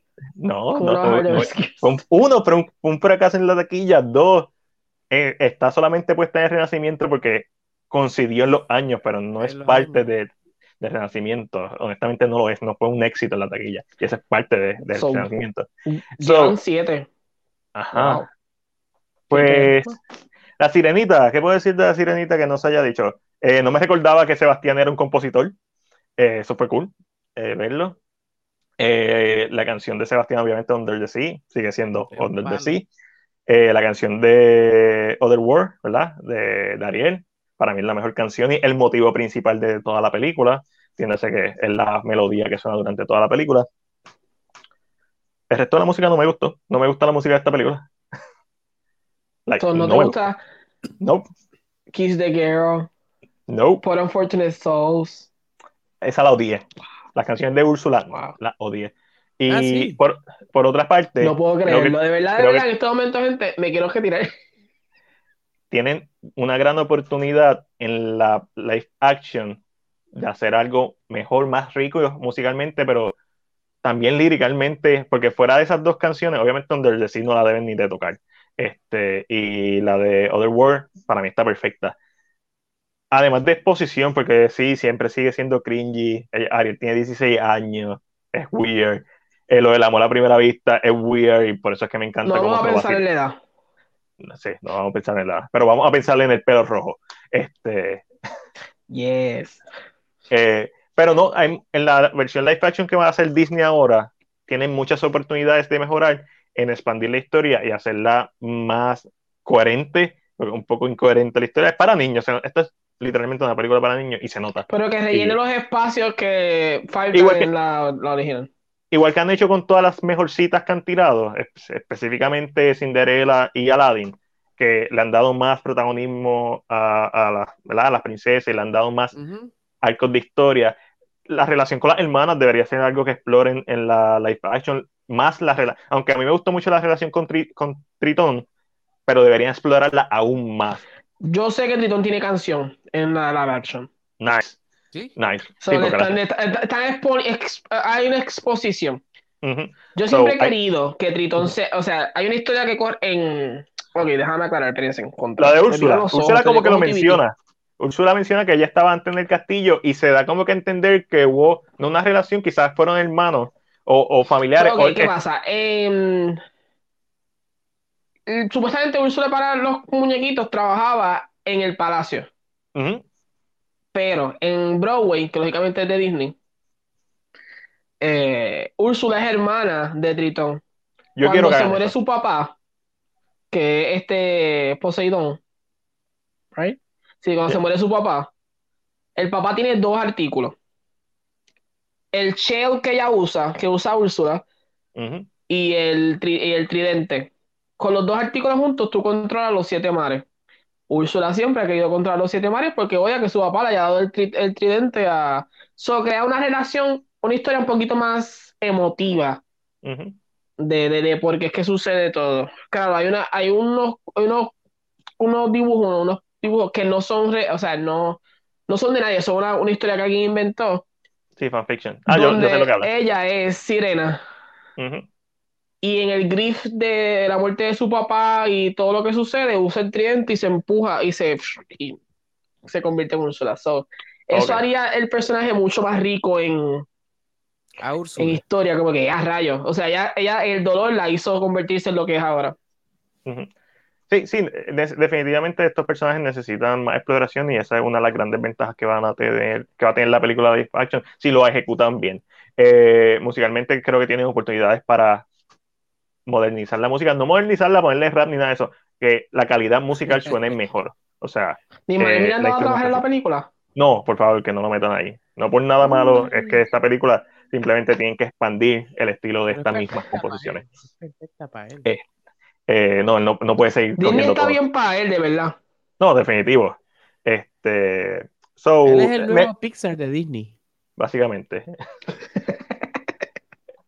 So, vi la sirenita, me gustó, pero estoy decepcionado, actually, de, de muchas cosas. So, hay mucha oportunidad de mejorar y ahora estoy más loco de ver la, la live action, a ver cómo trabajan estos aspectos, que creo que tienen la ¿Ya oportunidad de mejorar. quién es el actor que va a ser del papá? ¿O eso no se sabe? Javier Bardem. Ah, otro más que está guisando en, en todos lados. Sí, porque a mí, yo creo que van a necesitar. es- Maybe los papás van a hacer entre in between blanco. I don't know, I think the, that vibe. Eh, este, a lo mejor, este, mix, eh, mix racial. Y Y lo Aquafina último, va a salir, la que todo el mundo quiere. ay, maldita esa huevina. Eh, lo último que vi fue Torso, la película del 77, 73, 73. Este, esto es un yalo eh, de horror, obviamente no. Los yalos son de horror todos y misterio. Eh, ya yo lo había visto, simplemente le di un rewatch para mi mega reseña de Halloween Se que ve bien viene. ese arte. Sí, bien minimalista, pero like, Está súper cool. impacta. Sí, los yalos suelen ser así. O, o una de dos, o son bien extravagantes o los, o, la- o los pósters son bien minimalistas y bien efectivos. Eh, pues básicamente esta, esta es una película, los yalos son lo que viene antes de los slasher. Los yalos son los, el papá del slasher. Sin yalo no hay slasher. ¿Por qué? Porque las películas slasher, específicamente las importantes, pues, o sea, la única importante es Halloween, que es la que de Halloween salen todas las demás slasher modernos. Sin Halloween no hay Friday the 13 sin Halloween no hay eh, Nightmare on Elm Street, sin Nightmare on Elm Street no hay Scream. So, todo, lo, todo lo que es el, el slasher viene de Halloween. Claro, hay slasher para Halloween. Sí, sí lo hay. Está The Texas Chainsaw Massacre, que soquea. Eh, está The Hills. Are High, que es- mala, yo no entiendo. a mí lo que me gusta es el último acto y ya. A mí no me gusta The Texas Chainsaw Massacre. La reseña de Texas Chainsaw Massacre sale en octubre, ya está hecha. Este, The Hills Are High de Wes Craven, malísima. Eh, y, pero hay otros slasher como The Town That, The, The Town That Dreaded Sundown, que están bien buenos. Alice Alice y pre-slasher, que son como Eyes Without a Face y cosas así antes. Pero vienen siendo los yalos los que más influencian el, el slasher. Pues este, uno de ellos, eh, si no me equivoco, este, este Torso es de Mario Baba. No no pondría mi mano al fuego diciendo que es de Mario Baba. Eh, lo tendría que buscar. Este, pero está bien cool porque eh, el acto final está bien cabrón, básicamente. El acto final salva esta película, pero a un nivel tan brutal, porque yo recuerdo que a mí me había gustado, y mientras la estoy viendo, sin contar una que otra escena y una que otra toma, que están bien icónicas y bien, bien hechas, la historia y los personajes fue como que bien, ay yo, pero porque a mí me gustó esta película. Y de momento pasa algo en el último acto, un corte en particular, que, que me voló la tapa de los sesos, y no me voló la tapa de los sesos inmediatamente, me voló la tapa de los sesos cuando me di cuenta de lo que estaban haciendo con, con ese corte abrupto. Que a veces eso no funciona porque te, te quita ritmo, y definitivamente te quita ritmo, pero te lo quita ritmo de una manera, de una manera narrativa. Y eso fue lo que me voló de los sesos, y esos últimos 30, 25 minutos de la película salvan todo el filme y, lo ponen en el estatus en donde está, en a un nivel en donde Quentin Tarantino lo, ha enseñado, o sea, lo ha enseñado como uno de sus filmes favoritos de horror. Y es que el filme está cabrón, cuando te pones a verlo en retrospectiva, es toda esta, todo, todo esto que han hecho para llegar al final, mano, el filme está bien, bien cabrón. Déjame ver, por aquí están escribiéndome. Te tiene una preguntita. Vamos para allá, déjame ver. Pa, pa, pa. Hércules. ¿La viste? Hércules, pues, vamos a Liza Hércules. Ah, estoy loco por Hércules, una de mis películas animadas favoritas y Tarzan. Y esas son de las últimas solo. Eh, llamo Kiss the Girl. Cool. ¿Sabes, ¿Sabes lo que yo pienso de Kiss the Girl en la live action? Que la deberían hacer una bahía eh, ver cómo se diga. Este. Eso, y obviamente hacer esa decoración, pero que también, si no lo hacen, me voy a molestar. Eh, Envié que o Sí, en Vieques debería ser que es la más limpia. Ajá. En Puerto, son como siete en el mundo, son bien poquitas, son menos de 20. Eh, y dos están en Puerto Rico. Tres. Tres. Ya no sé la otra. La Palguera, Vieques y Ok. Fajardo. Exacto. Déjame ver. Michael Mayer, papá, so, sin duda. ¿Qué película? Imagino Torso. que está hablando de. Vos tú estás hablando de- de- del Yalo, de Torso. Eso está en Shudder y está en Prime Videos, pero yo la, yo la vi en Shudder. Este, Torso. 1973, está en Shudder. Eh, si te gustan los Yalos, eh, a mí me gusta eso. La estoy viendo, la estoy viendo y básicamente eso fue lo que vi esta semana. Así que vamos a pasar a un par de noticias interesantes y vamos a comentar sobre ellas y vamos a decir, Juan, si lo compramos o lo vendemos o lo dejamos en layaway. Así que, lo primero, Mm. Warner Bros. le da luz verde Lo a la vendo. secuela, a la secuela de Mortal Kombat. Ángel, antes de venderlo, escucha los detalles. Yo Con el escritor de Moon Knight y posiblemente él va a dirigir. No he visto nada de Moon Knight, no puedo hablar. Eh, Por eso te digo, no lo vendas todavía. Este, Yo la compro de una, esa película. eh, la voy a comprar por, eh, porque he escuchado cosas buenas hacer- de. O lo que deben hacer, ¿verdad? En los primeros 10 o 15 minutos de la, de la 1. matar a, a John Cole, como matar a Johnny Cage en Annihilation, y empezar el torneo. Torneo. Pero verdad, Alex- la primera tiene personaje ese nuevo. Eso no, Sí. no- no lo debieron hacer. No. Matar a Cole John, coger a Cole John para romperle el cuello y que Sí, Johnny Cage lo sustituya. Yo la compro co- más Mortal Kombat que ese chave. Yo no estoy pagando para hacerla, que la hagan. Mano, y tiene una posibilidad. Tiene, sí, lo que a mí me molestó de Mortal Kombat en la película es que no, el torneo. Es como que pre-torneo. Puede ser el torneo ahora y lo de irse por la línea de lo de Scorpion ahí, como que se vea más serio, qué sé yo, y estamos Ajá. gozando. Ah, eso fue otra cosa que odié, que Scorpion solamente sale al principio y al final de la película. El principio es algo bien cool. Ah, no, al principio está bello. Este, Tú esa es la historia que yo quería. Scorpion y Sub-Zero y yo hubiera estado bien tranquilo. Sí, ¿Verdad? Sí. Hubieran Sí. extendido Pero ni no. siquiera eso y ya. como en Scorpion Revenge, como en la animada. Hubiera Eso eso, eso live, sí. Hubiera hecho eso, Eso está eso live action. Y no, y no debían ni que meter el torneo. Y la, y la gente lo iba a aceptar. Porque es Scorpion Yes. y Sub-Zero. Eh, mira, lo compran o lo venden. Eh, se planea una serie de basada en el juego de System Shock. ¿Alguien la ha jugado este juego? ¿Alguien sabe de lo que estoy hablando? Ay, Yo ni sé. Ahí, ahí te lo debo. eh, ok, pues está ¿De qué estamos hablando, Matiel? Ok, System Shock es un juego en primera persona, es un juego eh, de horror, shooter. Trata sobre este hacker que se mete a un lugar donde no se tiene que meter, pero no es tan bueno, así que lo, lo agarran en 7 minutos, básicamente.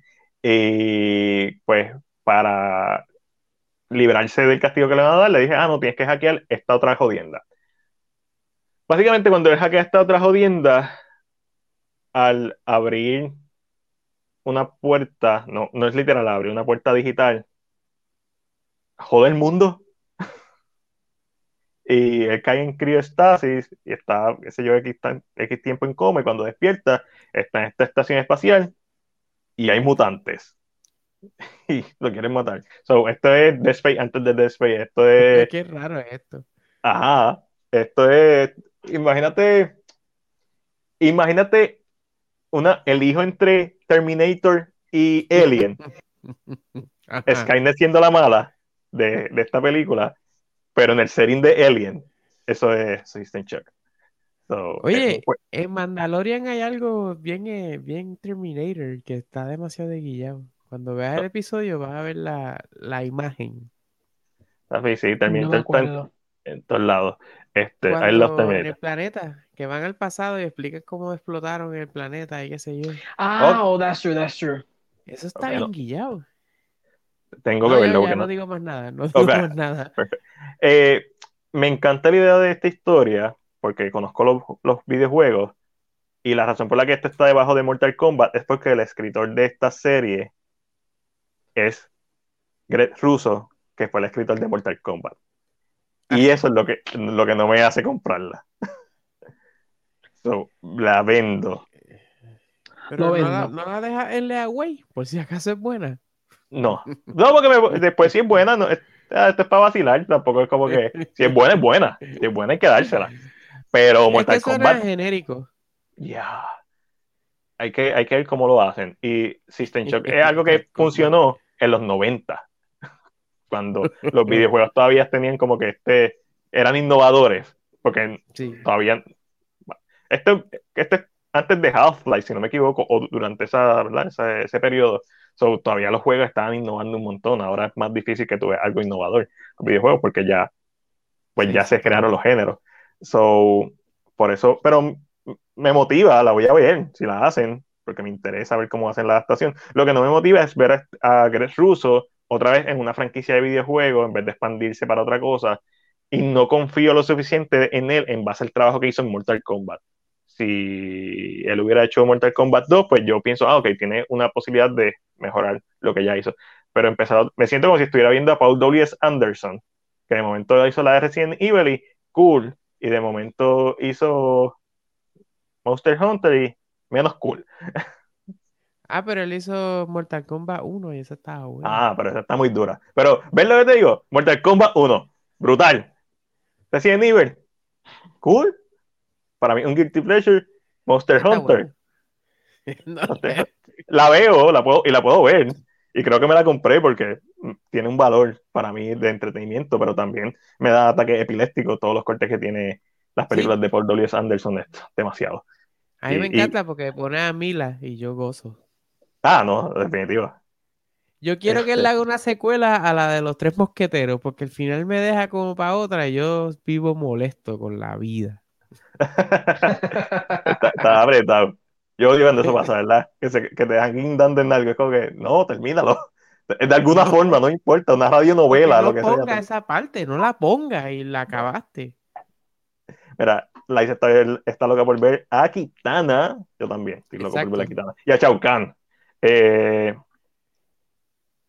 no ah, pues va a ser la roca, Chao Kahn va a ser la roca. No, por favor. Que pongan a Batista o algo así. Oh, que lo pongan o a John Cena. John Cena, no, porque no lo ven. Ah. Me reí con un chiste de John Cena, wow. Wow. Bueno, te estás riendo con Peacemaker, so a lo mejor este. Está buena, está buena. Me, me, me, me el efecto de Peacemaker. El efecto de Peacemaker este, nos, ha, ha hecho más pro John Cena. Ah. James Gunn. fíjate, a mí me yo creo que John Cena tiene excelente comedy timing. A mí no me gustó como el personaje de Peacemaker en The Suicide Squad, pero a mí me gustó mucho John Cena en, en Cut Blocker, esa película, y me gustó mucho en, en Trainwreck, si no me equivoco, él sale dos o tres escenas. Este... La de Netflix que hizo hace poco, eh, eh, Netflix no, perdón, en Hulu, es muy buena. Y lo que él hace, lo hace bien. Que es como la boda de un que se hace bien amigo, diablo, no me acuerdo el nombre. Es exclusiva de Hulu. Y él es como un yerbero ex militar que quiere ser el mejor amigo de este señor para ir a la boda. ok. Es, bueno. Eh, es, lo que es. E, eso está en el rango de John Cena. Eso me parece eh, bien. Sí, él hace lo militares. militares. Y meterse cosas por el trasero, porque yo creo que lo vuelve y lo hace en esta película. Ah, otra vez, porque en, Blocker lo hizo. Sí, sí, lo hace. Yo creo que para llevar droga o algo así en un avión o algo. En Peacemaker ya lo hizo.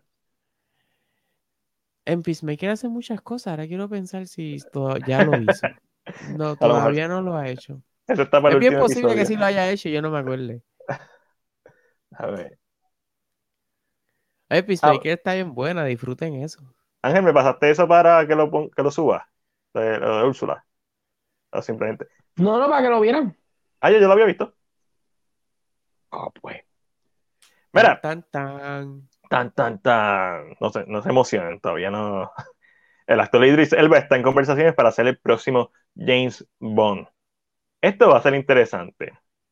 Porque, obviamente, la reacción principal, y esto es parte del problema de todas estas franquicias de hoy en día con universo cinemático, estas, estas franquicias que tienen más de cinco películas, eh, y no de hoy en día, o sea, estamos hablando desde los 80. En los 70 eso, eso no se veía, películas con franquicias de más de tres, cuatro películas. Esto, esto, es de, esto es moderno, esto es de... Hay películas como Godzilla, pero sagas, sagas. Ok. James Bond. Lo primero que uno piensa, pero dice, hermano, está muy viejo para ser James Bond. Tiene 49 años. Sí, pero ¿y? Depende de la historia que vaya a trabajar, depende de las películas que vaya a trabajar con él. La gente piensa que él tiene que hacer cinco películas de James Bond como hizo Daniel Craig, o tiene que hacer, eh, tiene que hacer X cantidad de películas. Él puede hacer una o dos, puede hacer tres si acaso. Eh, no todos los James Bond hicieron un cojonal de película. Este, si no me equivoco, hay uno que hizo más que una.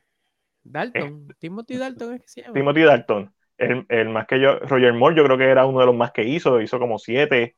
Eh, Pierre Brosnan no hizo, no hizo más que Daniel Craig. Eh, Brosnan hizo GoldenEye, eh, Tomorrow Never Die, Night Other Day, y creo que me falta una. Y, y el juego, que para, yo lo cuento como una película, pero no cuenta, honestamente. este juego del 2003. So, ¿cuántas hizo Pierre Brosnan? ¿Tres, cuatro? La gente tiene este concepto de que no, este tipo tiene que ser joven porque él tiene que estar. Hasta que sea bien viejo. Hasta Daniel Craig tiene que estar 15 años en el papel. No, eso es un. No, James Bond. Daniel Craig probablemente yo creo que es el James Bond que más tiempo ha estado. Pero hay mucha gente que está por el, el, el color de su piel y no lo quieren admitir. Porque yo veo mucho en las redes sociales y son bien explícitos con que el escritor original hizo a James Bond de una manera y no hay que cambiarlo y qué sé yo. estaba hablando bien claro de, de algo, bien específico. Sí, sí, sí, sí. Este, sí, sí. a mí me eh, gusta mucho Elba y esto. Estamos comprando cosas porque yo compro dos de estos. Tú compras dos, lo compras doble. Uno para ti y uno para, para, para colección. La gente piensa que Bond es la misma persona y no el nombre de la gente. Trataron de eh, romper eso con la última hora. Sí, y, pero lo, hicieron ya porque al tú traer a Judy Dench como M en las películas de Danny Craig originalmente, no importa. Honestamente no importa. Es Bond. De hecho, a mí me encantaría que, con Idris Elba esté Ralph Fiennes y esté este otro. El que hace este, Q y la muchacha. El que hace Q y la muchacha y Penny, y Pennyworth, que Naomi Harris, este, talento desperdiciado. Este, y trae otra vez a Ana de Army, algo con ella, y, y trae a la otra. Ah, Paloma, hermosa. Este, ah, no, no importa. Judy Dench jodió esto. Ya, al tú De hecho, el, el Q original interactuaba con diferentes James Bond, el viejito acá. Ah, ah pues mira para allá. Él, él pues. llegó hasta Pierre Brosnan. ¿De verdad? Porque yo vi todas las de Roger Moore, pero quizás estaba tan joven que, que, no lo reconocí ya cuando estaba bien matado y viejo con, con Pierre. El, Pierre Brosnan creo que está bien viejo. Es, es, como el Alfred de las películas de Tim Burton con las de Schumacher. Mira, de hecho, el Kevin Feige, cuando estaba haciendo el, el universo de Marvel, que lo que había era Iron Man nada más, él dijo que la idea de él era que los, que los personajes fueran James Bond. So, continuar con Iron Man, eh, ya Downey haberse ido. Obviamente no lo hizo porque lo, lo mató. Pero que ellos em, querían emular eso, aunque no, no lo hicieron, de hecho. Pero vamos a ver, porque ahora con Es- el multiverse bueno, y los variants y todo, pueden traer. los pueden traer. Este, en Pero que Loki tra- trabajan eso. Es, es algo bien efectivo para ellos, porque les simplifica el, el trabajo si tienen éxito. Exacto. Yes. Pero Pero- Idris Lo Elba, gracioso, es maybe- que, lo gracioso es que James Bond originalmente está inspirado por Christopher Lee. Que es la bestia. Y yo Sí. creo que ninguno realmente se parece a Christopher Lee. No, no. Este, So, y nunca lo, le pidieron que fuera Bond. So, eh, eh, el más pero fue malo de Bond. Yo creo que Christopher Lee. Sí, Christopher sí. Lee no sé. Yo Yo creo que Christopher Christopher Lee, hizo de malo de Bond. que no tenía No me- en esa película. Que Ajá. yo creo que. Yo era el Man the Christopher. Golden Gun. Probablemente. Este. el de la pistola. Christopher Lee, James Bond. Te digo ahora. Un search. Eh, James Bond. Ajá. Ah, esa misma. Ah, Duro, Juan, duro. Ese- Yo les digo aquí, yo no traigo. Francisco Escaramanga. Eh, que le va. Ese es el que tiene las dos tetillas. O estoy confundiendo con otra. Yo no he visto estas películas, yo solamente he visto las de Roger Moore. específico. O- Aunque este es de Roger Moore. Y por eso es que No, lo ese es recuerdo. Connery. Este es con Connery. So, Sí. mira para allá. Francisco Escaramanga. Tú- En, tú- en la película wow. esa está la escena clásica que, que está, que te amarran Ajá. y hay un láser, hay un láser que va subiendo y te va Lentamente. Tiempo Eh, suficiente para liberarte. sí, claro. Dura una Que- película el láser. Exacto, que eso es en Los Simpsons, si no me equivoco, en Austin Power, en todas las películas, ¿verdad? en todas Que las películas. Maybe están casteando a Idris Elba y él no es James Bond y lo están usando como para mantener viva la, la noticia. sí, Como lo de ahora, que James Bond iba a ser una mujer y qué sé yo. Y sí, el 007 era una mujer. sí, está bien, eso está bien. Pero la gente como que se trigger bien rápido, es como que, pues, cool. A mí me encantaría ver un spin-off con Paloma y con, con la 007, que ya no es 007, porque me imagino que el número lo van a retirar. No lo deberían retirar, continúen la historia, mismos actores, traen un James Bond nuevo y ya, no expliquen, no expliques, Estaría, no, estaría nítido. Es más, yo- a mí me gusta cuando explican las cosas, no lo expliquen. A ver como Judy Dench, simplemente la- ella es M, acéptalo, sigue, ya se acabó. Y yo Es un- creo que para la gente que se molesta, hay un James Bond antes de Sean Connery. En, en es- Thunderbolt, ¿verdad? Pero esa, Hay una película, no sé cuál es, que sí, que ya existía. que, eh, si no me equivoco, es es Thunderbolt, de- basada en la de- novela Thunderbolt. que no sé si es que está basada en Casino Royale, esa novela original. Y, y no la cuentan como James Bond, a pesar de que está inspirada en la película, porque no es de MGM. Igual que Never Say Never Again, que es de Sean Connery haciendo de James Bond, como no es de Exacto. MGM, no la cuentan en, la, en las 25 películas de James Bond que hay. Que es como un James Bond viejo ya, porque estaba bien- él era bien Sí. adulto ahí. Sí, sí, eso fue después de Roger Moore, casi Roger Moore ya en sus últimas películas. eh, No sabía que era porque no era de ellos. Yo, yo cuando chamaco que la veía, decía, "Pues, esto es de James Bond, ¿verdad? Y después no la veía. ¿Y ¿Qué pasó aquí? Pues No la cuentan. un, un- un dato curioso es que el título se lo ponen porque 10 años o cuando Sean Connery se retiró, él dijo, yo no voy a volver a ser James Bond, Nunca. nunca. Y por eso la película se llama Never Say Never Again. So, eh, Mm. eh, está durísimo. Yo la- esa no la he visto. Yo he visto todas las de Roger Moore, que posiblemente fue lo peor que hice. No porque sean malas, es porque son campy. Son super campy, pero ahí es que sale Joss. Y ahí está Octopussy. Qué mejor título para ese. Moonraker. Hay, hay No. par de hay par de películas icónicas de Roger Moore que están cuando se viste de payaso. amado. No, súper amado. Pero ver a James Bond vestido de payaso es como que nunca esperaba ver eso. Hacho, ¿no viste la de la de Sean Connery que se pone un- una paloma en la cabeza y, y ese es el disguise de buzo? ¿Usted no ha No. visto eso? No, Y no, yo creo papá. esa misma, sí, él está con un traje buzo y es un, como una paloma, un pato, y sube la Esas, cabeza esas y- películas son las precuelas de Hitman. Bien duro. Una cosa así. Sí, porque Bien. se viste de cualquier cosa que, aparezca. Probablemente de ahí es que lo sacan este, todo esto de espionaje. Ah, ¿Qué es esto que yo tengo aquí? Ah, Uh, sí, Schwarzenegger puso que en febrero van a anunciar algo, posiblemente el Super Bowl y algo de Zeus. Puede ser Lo una, una marca. Probablemente, lo compro, pero y, y hoy tiraron, otro actor tiró otra foto, otra foto de Poseidón, si no me equivoco. Lo compro, serio? Sí, lo compro, pero no por las razones que cualquier esta imagen o...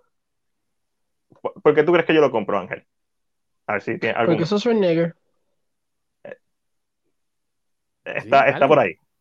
Es válido. Lo voy a comprar porque me parece el círculo perfecto, ya que la primera película de Arnold Schwarzenegger es Hércules in New York. Esa es la razón por la que lo compro. Por el timeline, como que empezó como Hércules. Uh, esa es la primera película de él. Sí, pero si piensa que lo va a escuchar hablando a él, no, porque le doblaron la voz. Sí, Ajá. yo recuerdo que es la película que él está haciendo algo como en un... Es- Está en Está jugando parque. fútbol o algo, en un parque, exacto. Eh, sí, eh, Y hay como un New Yorker que, le, que lo habla por él. Es una cosa bien rara. eh, eh, sí. Este, súper rara. Eh, eso, por eso es que lo compro. No sé si usted. Eso es la Yo lo razón. compro porque quiero saber quién va a ser la de en esta promoción. O a lo mejor mañana. Pero si están subiendo. Ángel, ¿que quién es Poseidón?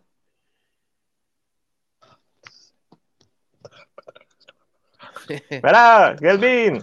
Huepa. El papá de Triton, el abuelo de la sirenita. Oh, Ah, y el papá de Percy Jackson, es muy importante. no, pero. Sí. Es que es ¿Quién? Pierre Brosnan en las películas. Ah, de los altares, ah, ok.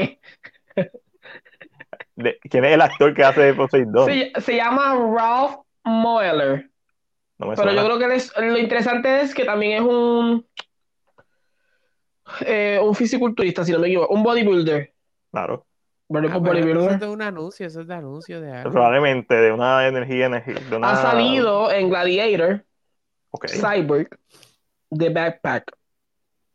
Mira, Eh, Yo lo compro si ayudarnos a hacer la de Conan viejo, King Conan. uh, durísimo.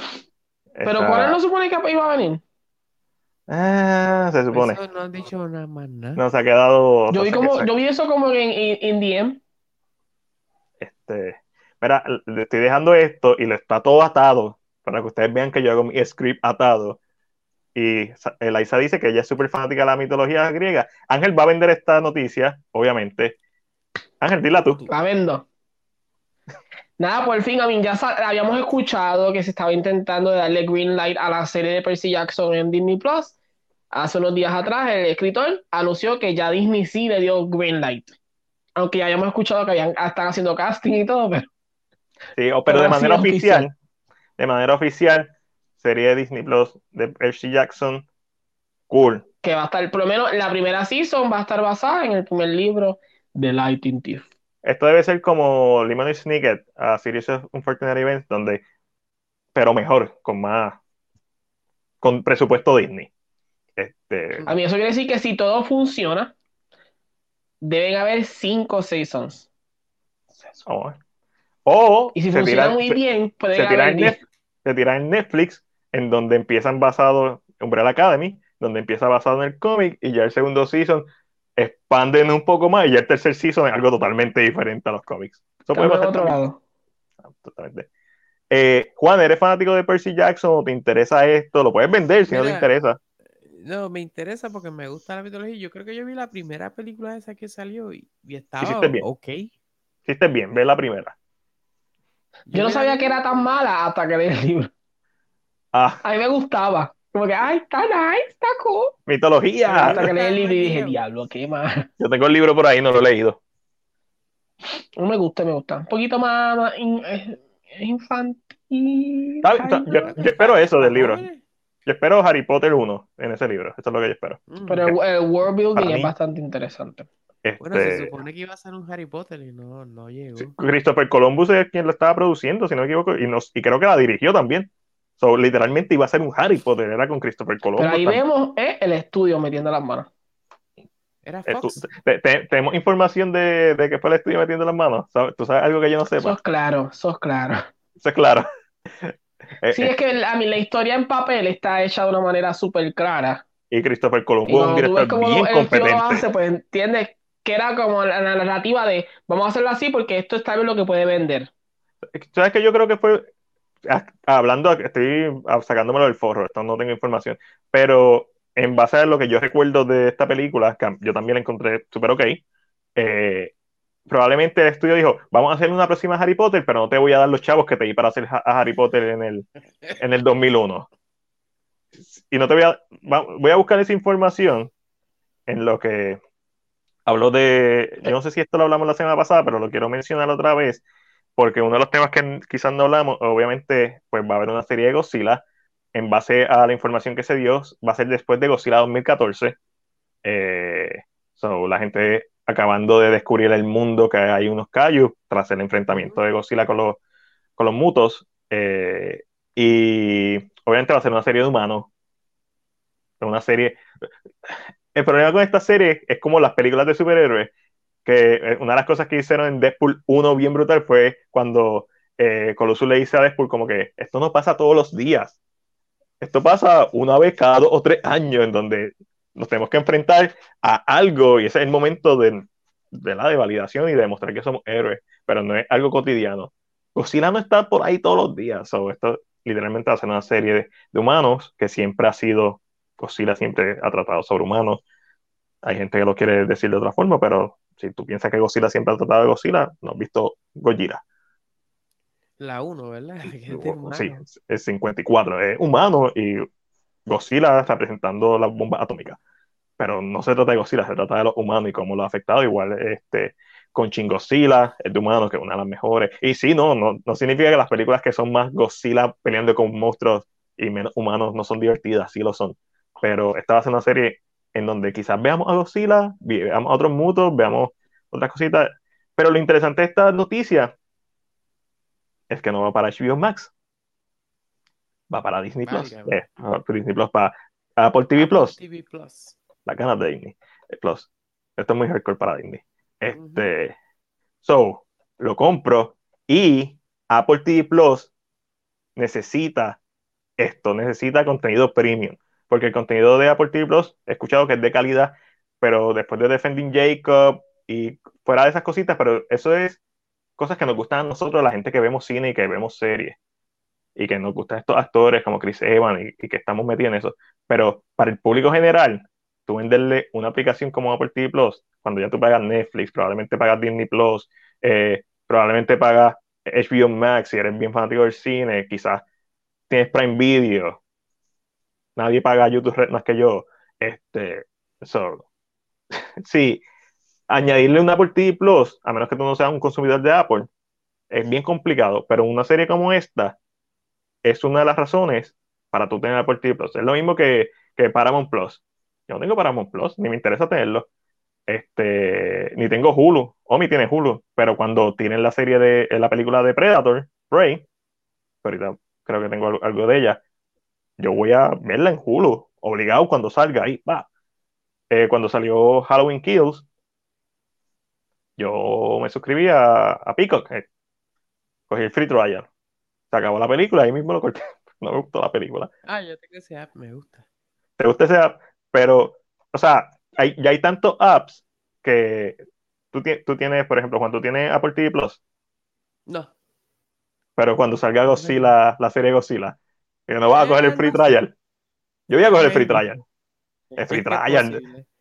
Le vas a decir que no es un free trial no, no, la veo para poder verla. Pero es que yo tengo demasiados apps. Es como que eh, eh, exacto, ese es mi punto. So, tú necesitas traer contenido que la gente reconozca para que diga, diablo, pues tengo que tener esta aplicación porque me están trayendo Terminator, me están trayendo Godzilla, o sea, me están trayendo cosas que, que solamente las puedo ver aquí. Que con eso pasamos a, a Prey, que es la película de Predator, que hacen en el pasado va a ser con los indios americanos, no son indios, pero whatever. Cristóbal Colón le puso indio a todo el mundo, así que se jodieron a los nativos americanos. Y, y esta serie, esta película, perdón, esta película va a ser exclusiva de Hulu. So, ¿y por qué está esta noticia aquí? No sé, les digo ahora, déjame buscar lo que escribí. Eh, Dios mío, ¿por qué se ve tan, a mí, tan grande? Sí, lo, Los Joshua son bien grandes. Damn.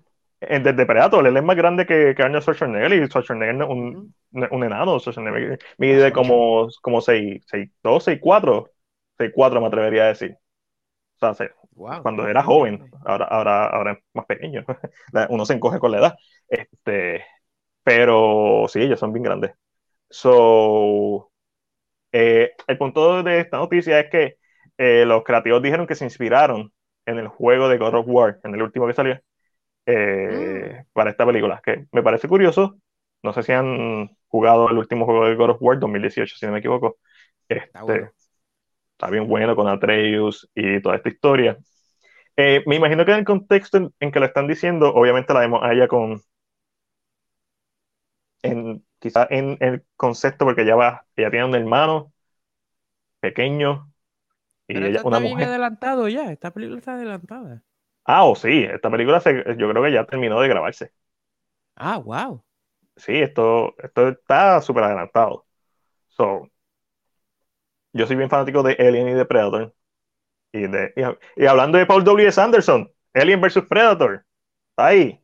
¿Dónde está? Estoy viendo, en algún lugar en mis películas debe estar. ¿Él fue el Solamente la dirigió esa? Él dirigió esa.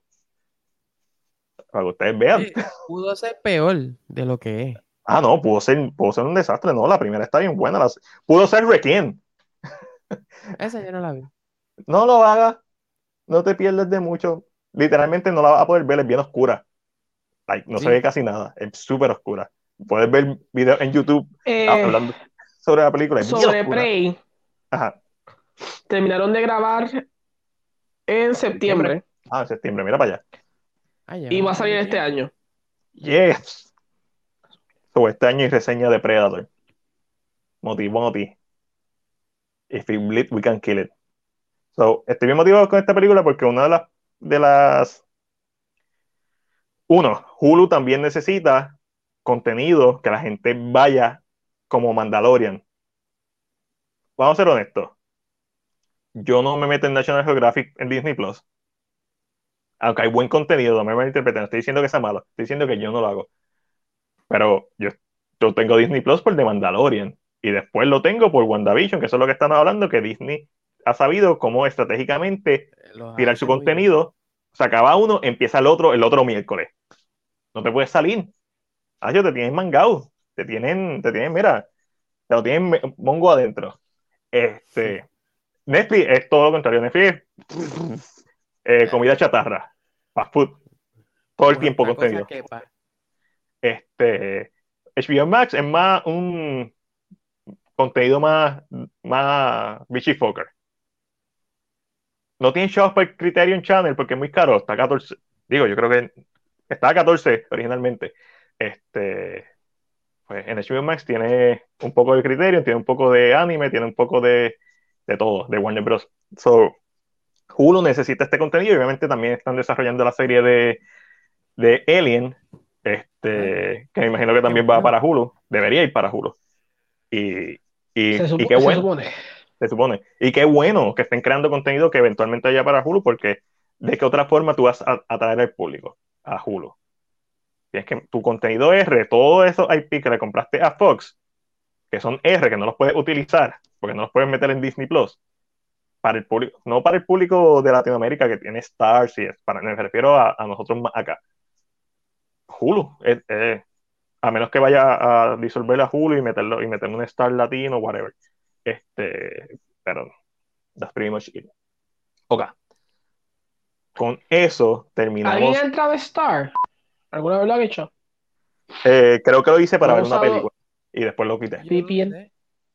no. No, no, no. Eh, lo hice para ver una película, literal, y fue un peo de- eh, quitarlo. Escogí el free trial, terminé de ver la película y estuve como dos días tratando de buscar en dónde está porque te lo ocultan. Está bien complicado. Tuve que buscar un tutorial de cómo, de cómo salirme de Star, de cómo cancelar la, la esto, la, el, subscription. Bueno, listo. ¿Qué tal? ¿Qué tal está Star? Godzilla 1. Espera. Vamos a, a nuestra última sección. Uno Sección. puede hacer una serie de Die Hard. Y yo la veo. Sí. Pero con, con Bruce. Willis. No, no, no, con Bruce Willis no. Un Die Hard nuevo. y- Die Hard, un Taken, como Taken, o como, como Sí. Lethal Weapon. No, En- en lo que-.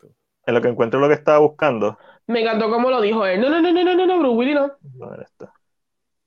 Me encantó eso de como dijo Bruce Willis. Fue tan automático. Sí, no, Ok. es que ya Bruce Willis. No, ya no, no da para mucho. Ya no da para más. Mira, vamos para nuestra última sección, que es la esquina Marvel y el, y el rincón DC, eh, donde ustedes saben, hablamos de noticias de Marvel y DC, solamente hay dos, so, qué bueno. La primera siendo eh, que Matt Reeves habló sobre, ¿verdad? Ah, ¿Cómo? película de- Cómo lo contrataron, cómo fue la Y más fue lo- odiando a Reeves. Papi, con toda mi alma. Con toda mi alma. Después de ver esta entrevista, más todavía. Hay cosas que no le creo. Este. a- a- Ah, de lo que dijo. de lo que dijo. Sí, no, no, no, no lo compró. No compró lo que dijo en su totalidad. Sí, compro ciertas partes del aspecto artístico. Porque básicamente él lo traen para que haga el libreto que hizo Ben Affleck. Él leyó el libreto. Hay muchos memes en la internet que dicen: Ah, la película está buena, el libreto está bueno, pero no la voy a hacer. O It's awesome, but I pass. Eh, básicamente él dijo este, el libreto estaba bien lleno de acción, estaba bien conectado con el DCEU, pero eso no es lo que yo quería hacer. Válido, eso es válido. Como, como, como Joker, una historia aparte, cool. Eh, y entonces él dice que tampoco él iba en, en su schedule, no iba a tener tiempo para hacerla porque eh, estaba terminando la última de War of the Planet of the Apes. Estaba terminando los efectos visuales. Y Warner Bros. Le dijo, no, nosotros te esperamos. Eso no pasa. Eso no pasa, para empezar.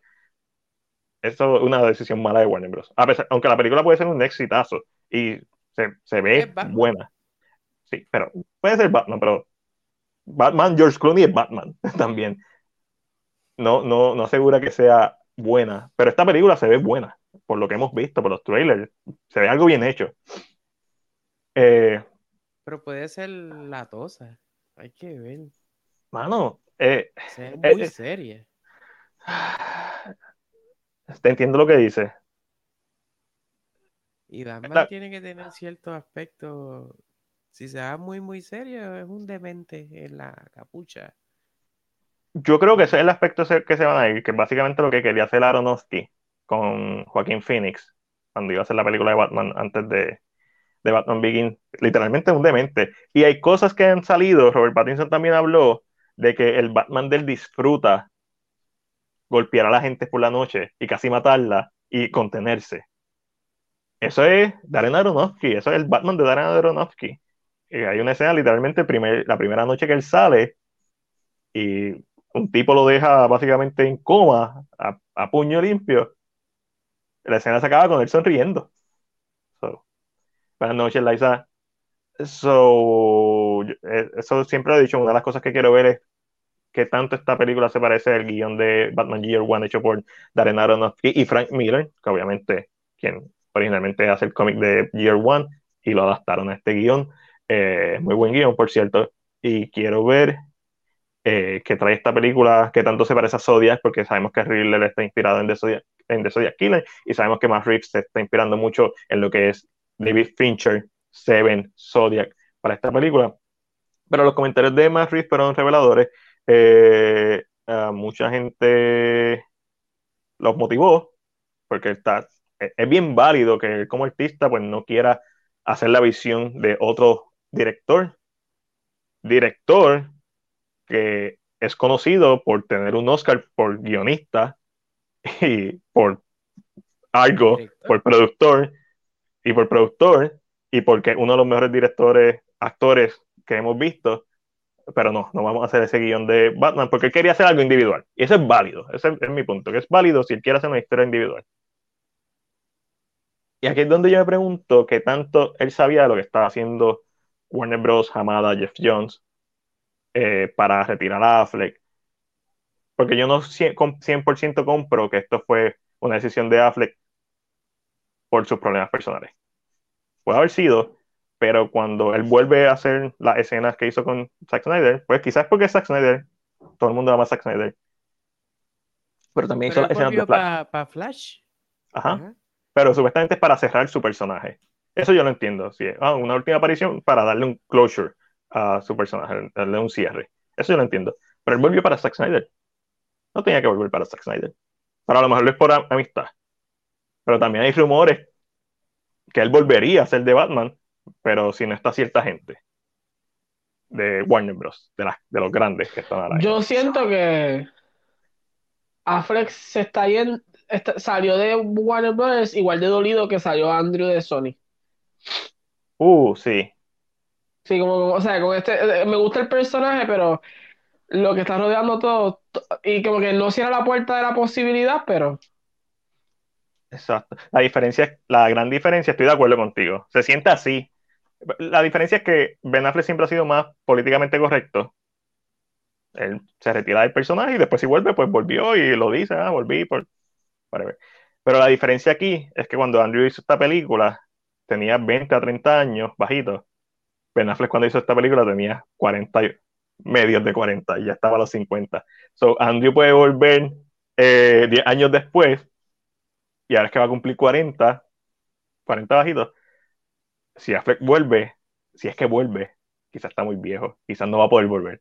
Y esa, esa es la gran diferencia. Vamos a ver qué pasa con el. lo va a tener que el- hacer como Keaton. Ajá. Eh, eh, si ¿Batman Keaton volvió. Exacto.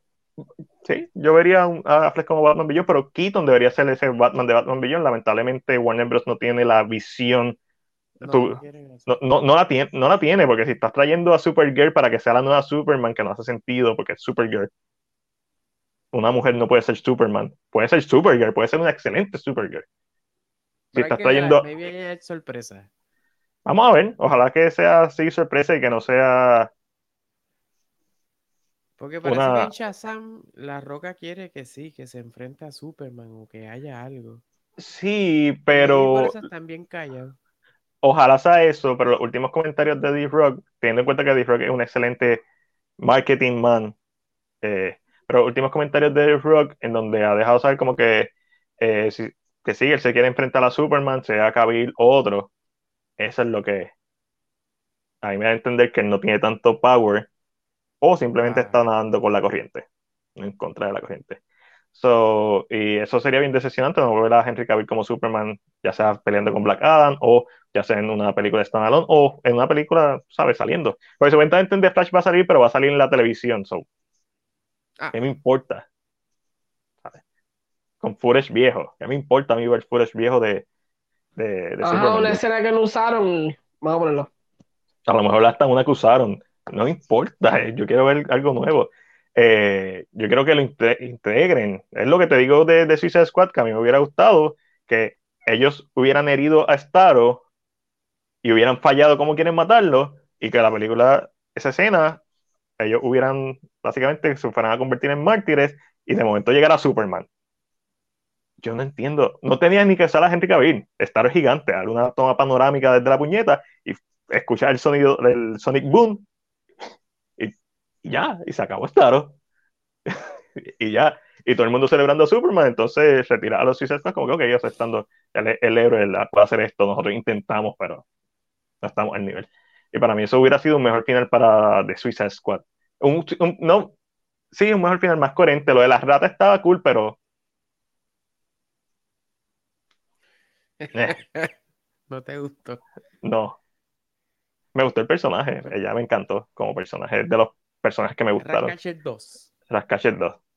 Este, y me gustó Taika Waititi, me gustó esas pequeñas escenas, esos pequeños momentos, pero me hubiera gustado más que hubieran fracasado miserablemente intentando hacer algo bueno y que hubieran aceptado, pues, que perdieron y eso le- eh, quizás le hubiera dado más valor a su acto eh, que ganar. Este, pero no. No, no vamos. Pero Somos tú estás DC. molesto con Matt Reeves para traerlo porque no hizo el libreto de Ben Affleck. Eh, yo estoy molesto con Mark Reeves porque no hizo el libreto de Ben Affleck, porque probablemente no es culpa de él, pero eh, utilizó el nombre que quería utilizar Ben Affleck, The Batman. Eh, este, Coño, lo- de- pe- probablemente eso fue Martín está marketing. molesto con Matt Reeves porque siente que Matt Reeves está jugando para Warner Brothers. Exacto. Ah, Tú, tú nunca deberías jugar para Ahí Warner está. Este, Mano, Pero el Madrid siente un- que Barry dijo, yo voy a hacer una película de Batman. Si no quieren que salga nada de Snyder, pues lo voy a hacer porque yo quiero hacer la película de Batman. I don't care. Si no voy a comer por encima cualquier otro. exacto. O sea, Martín eso le sabe con mal sabor. Como que, Sí, you me, asshole. me- me parece porquito, me parece, me parece Joss Whedon. Eh, no al mismo nivel, pero tú sabes, porquito. Este, a mí me gusta más Riff, yo tengo ahí eh, todas las de Planet of the Apes, que hizo la segunda y la tercera. Eh, me gustan Pero mucho esas películas. nadie, nadie nunca va a ser Josh Whedon. No, Sí, sí para, sí. para bien, para bien o para mal. Este, eh, y hablando de, de cosas raras, eh, ¿qué pasó con Evangelina Lilly? Se tiró un, se tiró un churri. Eh, Evangeline Leading eh, fue a un rally en Washington. Ok, eh, ¿Cuál es el que lógicamente habían anti-vaxxers ok. ¿Cuál es el problema en de eso? Washington. Y tiró una foto y ya puso que ella no creía en el mandato de la vacuna obligatoria. Ok. que ella entendía que el cuerpo era algo que la gente puede decir, bla, pero ¿sabes cómo la gente? Dijeron como que, ah, anti-vaxxer. Y eso fue lo que pasó con No, pero no, no es lo mismo tú decir. Voy a empezar porque yo, yo soy 100% la vacuna, el booster, todo eso. A mí me gusta viajar, necesito la vacuna. eh, estamos viviendo la ciencia en tiempo real. eh, la gente a veces no entiende eso, como que, ay, porque hay un booster y, y a lo mejor va a haber otro. Estamos descubriendo cosas, el, el virus sigue mutando porque hay mucha gente que no se pone la vacuna. Por eso es que el virus sigue mutando. Este, la influenza no ha mutado de la manera que pudo haber mutado porque la gente se vacunó. Eh, Y se vacuna anual. La- Y se vac- hay una nueva. Ajá, so- sí, pero, pero no vamos a ignorar eso. Eh, vamos a ignorar eso porque nos conviene ignorar eso. Eh, pero sí, un mandato, El, el mundo hoy en día parecen personajes de Look Up. sí. Sí, o- no, Sí, que- obligado. Sí, o- Como que, I mean, la canción lo dice, escucharlo así, pero no, forget about it. No vamos a hacerle caso a nadie. no, ¿para qué? So, yo estoy teniendo un problema con esta noticia. ¿Cuál? Porque, porque yo siento que vivimos en este mundo de cancelación tan Ah, sí. extremo que la gente no puede tener ni opiniones propias. No, Eh, ¿y eso es Twitter? Ángel. ¿Sabes que eso es Twitter? That's true. Eh, eh, that's a toxic war. Sí, Pero ¿qué pasa? O sea, hasta ahora que yo tenga entendido, ella nunca ha mencionado algo exactamente anti-vaxxer, back, ¿sabes? Como ser anti-vaxxer. no. Porque si no hubiéramos escuchado algo sobre la grabación de Quantum Mania de que ella no está vacunada y nunca hemos escuchado eso. exacto. Eh, y para Eh, yo entiendo trabajar en Marvel sí, eh, lo que dice es que a ella no le gusta el mandate. Sí, eso es válido, eso es una opinión válida. eh, eso no, para mí eso no tiene nada de malo, siempre y cuando tú sepas que hay lugares donde no vas a poder entrar o viajar si no tienes una vacuna. Eso también es válido, Yes. porque tu- tus derechos terminan cuando comienzan los míos. Yo, eh, yo te tengo que obligar a vacunarte. Tú te supones que como persona responsable te vacunes y gracias a muchas personas que no se han vacunado, pues que todavía seguimos en esto eh, y a la desinformación que estas personas se creen, si es que seguimos en esto, pero ese es el problema de ellos, mientras no te quieres vacunar, cool. pero no vayas al cine, cabrón. Porque eh, por lo menos aquí en Puerto Rico tienes que enseñar la, el vacu ID, tienes que enseñar la vacuna. El ID. Ajá. So, Yes. so, So, no sé cómo la noticia dice, y Ah, como que they blow Y, it up, y no te ¿verdad? molestes, y no te molestes si vas al cine sin vacuna y compras la taquilla y no te dejan entrar, no te puedes molestar Dicen porque que no.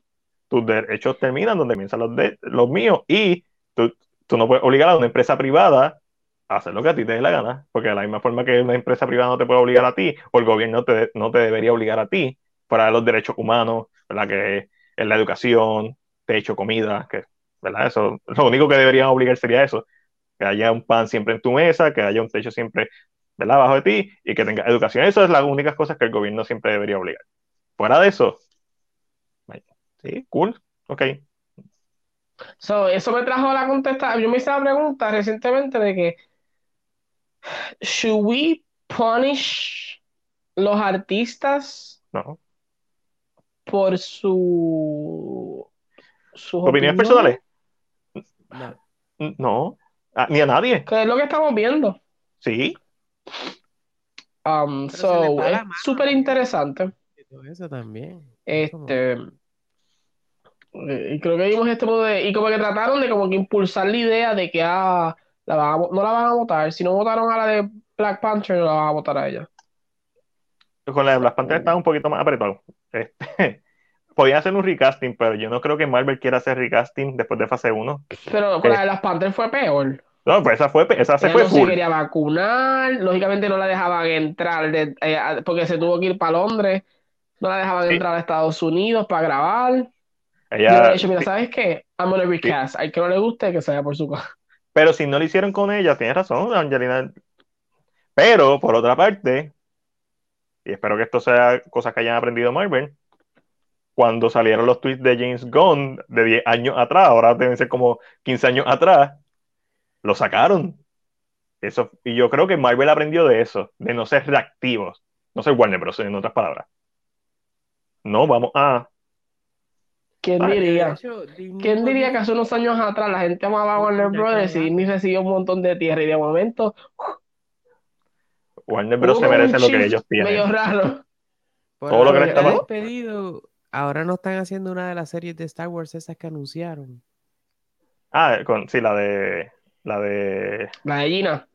Y le preguntaron a Farrow y a todos ellos y ellos dijeron, pues que tú la votaste y ya no, Ah, no sí. sabemos qué hacer. ¿Cómo- ¿Qué vamos a hacer si no la Y tenemos? I mean, pero hay, Y- hay, hay mil y también lo de personas que Patty pueden Jenkins. hacer papeles diferentes. Lo de Patty Jenkins también. Sí, pero sería raro, especialmente con Star Wars, que siguen trayendo personajes viejos. Tú, tú, me- mira, tú me pones a mí otra cosa y ya, pues, sácalo por ahí. Ya. Pues, tienes que traer, I mean, yo siempre pensé que si tú traías a Lucy Lawless, la gente no le iba a importar tres carajos. Como que, ok, Exacto. usaste la nostalgia, la nostalgia de traer a Lucy Lawless, Iba a decir algo porque bien, la gente la adora, bien la pones a hacer acción. Ok. Iba a decir que si cambiar el personaje de Lucy Lawless por la que está con Boba Fett, No, ¿Quién, no, este? no, Mi- Mina, Gang, Mina. Minangüe.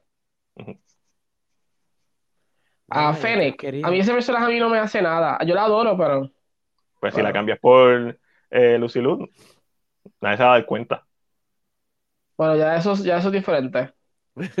Yo no dije que ella, que ella fuera el mismo personaje de Gina Carano.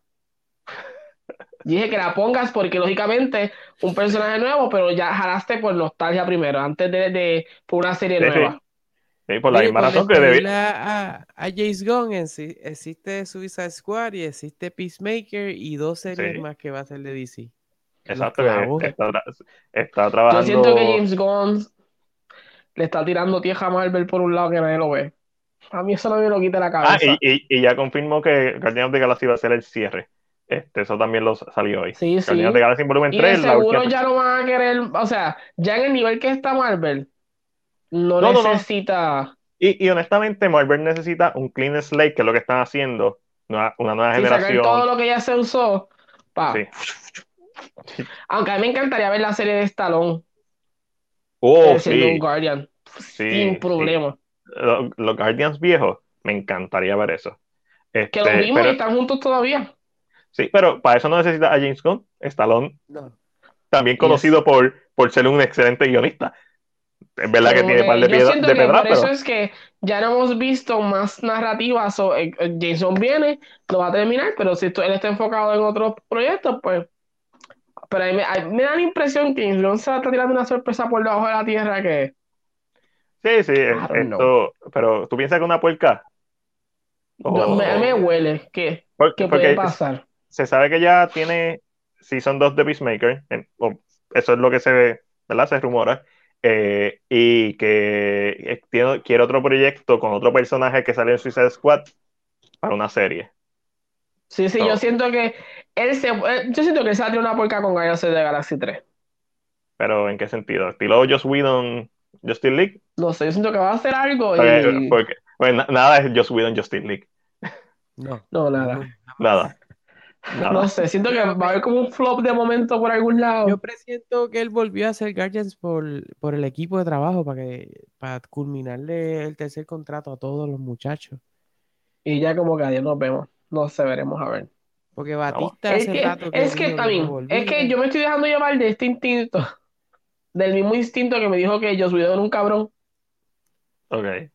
Gon me da la impresión de que es un cabrón inteligente. Y eso me da miedo. Sí. Estaba viendo. Me ese vibe. sí, entiendo, entiendo por la que te va. Sí, todo- eh, un más riff. Pero quizás más inteligente. Quizás más inteligente. Siento como que hay algo ahí como que... Y siento que eso que pasó le molestó bien fuerte y esa, esa espina no Esa salió. Y tra- y tra-. ¿Sabes sabes dónde lo puedo hacer? En el Holiday Special. De Guardians of the la Galaxy. Sí, se supone Ay, que eso es hace- que Marvel se puede limpiar con el multiverse, Ah. no tiene problema alguno ya, so. Ah, no, no. eh, Lo, lo que sea que el, el peor, el peor golpe que James Gunn le puede dar a Marvel, a, a Disney como tal, es crear contenido exitoso como lo ha sido. Porque, por cierto, ¿te recuerdas lo que te mandé de Box Office? Estamos hablando si era un fracaso o no. Eso, esos son los números de, de Suicide Squad. De Suicide Squad no recaudó más. No recaudó Uh, ¿En más serio? de, de su, de su, de su budget, ¿no? Pero, tú sabes, So que realmente eh, el- el- lo que se le está dando a James Gunn no es por el éxito de la película, es porque la gente sigue a James Gunn. correcto, y porque ah, tiene una serie como Peacemaker, y no dudo, y por eso te mencioné que es una película de R, pero aunque sea R, en mi opinión, debe por lo menos break even, ¿sabes? Deadpool fue una de las películas más taquilleras, Joker, película R, más taquillera, de, ¿verdad? Película R al momento. Eh, so, sí, eh, pero esta película se tiró post pandemia, todavía la gente no estaba segura, mucha gente la ver, pero no lo suficiente. Y la, catego- la categorizaron como un éxito, pero The Suicide Squad no recuperó en taquilla su budget. So, técnicamente es un fracaso en box office, por más que la quieran pintar. Busquen, busquen los números, están, yo los busqué y fue como que, ¿en serio esta película no hizo los números? Pero también hay que tener en cuenta que esta fue una de las películas que se llevaron a HBO Max, igual que Godzilla Ah, vs. Kong. So, tiene un valor aparte que es intangible para nosotros porque no sabemos cómo ellos están. Digo, ya sabemos cómo- HBO como que la marca o la cuestión que más dinero ha hecho en la historia de Warner Brothers en, en un año. El app es lo más que les ha hecho dinero a ellos en un año. No, no fue Suicide Squad, pero el app. sí, sí, sí. Eh, eh, es una vaca entonces. Es un, algo que siempre te va a dejar contenido mientras, mientras tú lo hagas. Siempre, Además siempre que te va a dejar la dinero. primera Suicide Squad mucha gente no la quería, sobre una secuela de una película que a nadie en Correcto. general le gustó. Pero, pero por eso fue que la vendieron como, como una película de James Gunn. ¿Cómo? Que tenga el Savior Complex. No, yo creo que Jeff John tenía ese, ese, ese complejo. y Joss Whedon. De Joss Whedon de seguro. Este, eh, después de la entrevista que dio la semana pasada. Mira, el, el budget de, de Suicide Squad fue de 185 millones y recaudó en taquilla 167.4 millones. Se quedó corta. Pero hay que ver el valor que le está dando Wait, eso es de Suicide Squad all, o sea, Sí. todo. mundial. Ya. Damn. Déjame buscar los números de, de Estados Unidos solamente. Eh, Como 20 y pico, Eh, 40 tiene que ser. déjame buscar en Box Office Mojo. Sí, que ¿verdad? ay, está fuerte. Este, y no, y nos pueden decir budget, todo el doméstico. Yep, el doméstico recaudó 55.80, eh, 55 millones, casi 56 millones. Ok, ok. de Suicide Squad para el contexto de, de lo que sería un año regular, que no lo fue el año que salió, bien importante aclararlo, fue un fracaso en la taquilla. Este. Pero como dijo Juan, hay unas intangibles, a pesar de que Suicide Squad fue una de las películas más taquilleras que, de- del DCU, después, después recibió fuertes críticas, ganadora de Oscar, Suicide Squad, por mejor maquillaje. By the way. Eh, pero entonces venía con la mala reputación de la primera, venía con la mala reputación de Justice League, venía con la mala, pero también venía con buena reputación de, de Shazam y de Aquaman, pero era los Y que mismos venía de las personajes. manos de James Gunn. y venía la mano de James Gunn, que ellos se arreguindaron 100% en esa campaña de marketing de que esto era una película de James Gunn, creador, director de Guardians of the Galaxy. Eso fue el marketing de que hizo Warner Bros. Y eso para mí es el mejor golpe que James Gunn le puede dar a, a, a Marvel. Como que. Eh, eh, y va a ser interesante. Y Peacemaker pues ha tenido buena acogida. Este.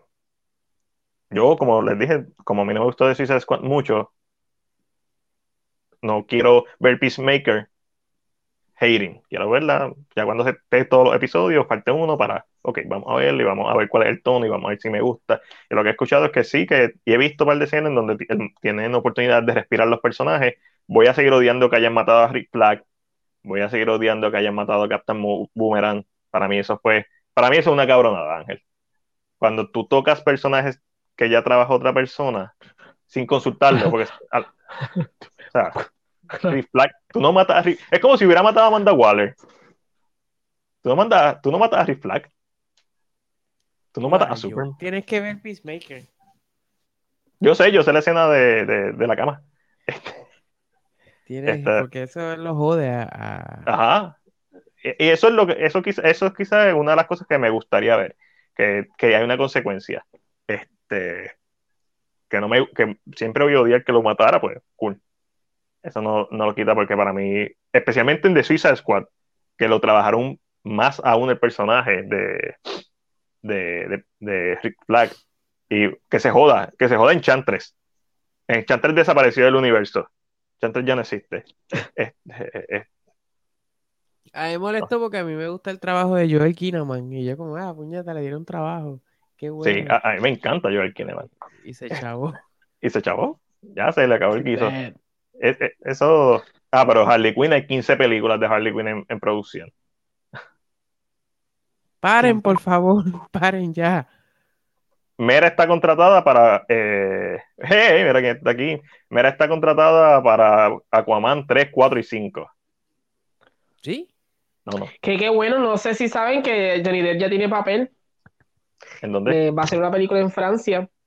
Glorísimo. Eh, va a ser completamente francesa sobre un rey. So, that's a good news.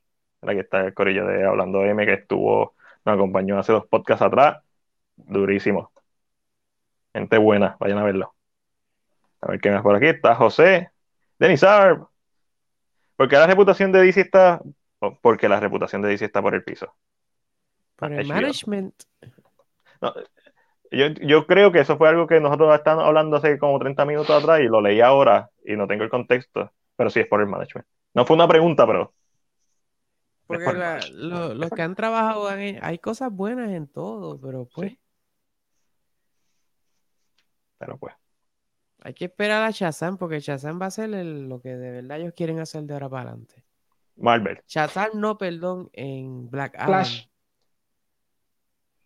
No, Flash y todo eso. Yo pienso que Flash tiene que dar una idea muy clara yo pienso que ellos no son tan competentes como para dar una idea muy clara en Flash. Yo pienso que Flash va a ser como que. Mira estos personajes, pero no creo que ellos sean. Eh, Andy Muschietti o Muchetti, como quieran llamarle. Yo le digo Andy Muchetti, porque es argentino y Muchetti, pero. Es argentino. Eh, para mí él es talentoso. Voy a redundancia, toda esta gente que trabaja en estos puestos normalmente son gente bien talentosa. Pero hay una diferencia bien grande cuando tú te pones a estudiar cine entre tu talento técnico y tu talento narrativo. Y Muschetti ha demostrado en lo que yo he visto que ha hecho, el cortometraje de, de Mama, la película de Mama, cortometraje bueno, la película no, es buena.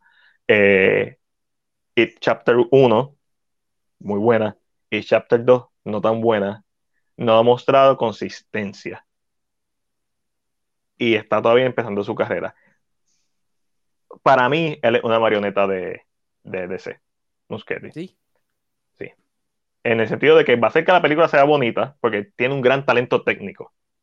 Sabe posicionar la cámara, sabe moverla.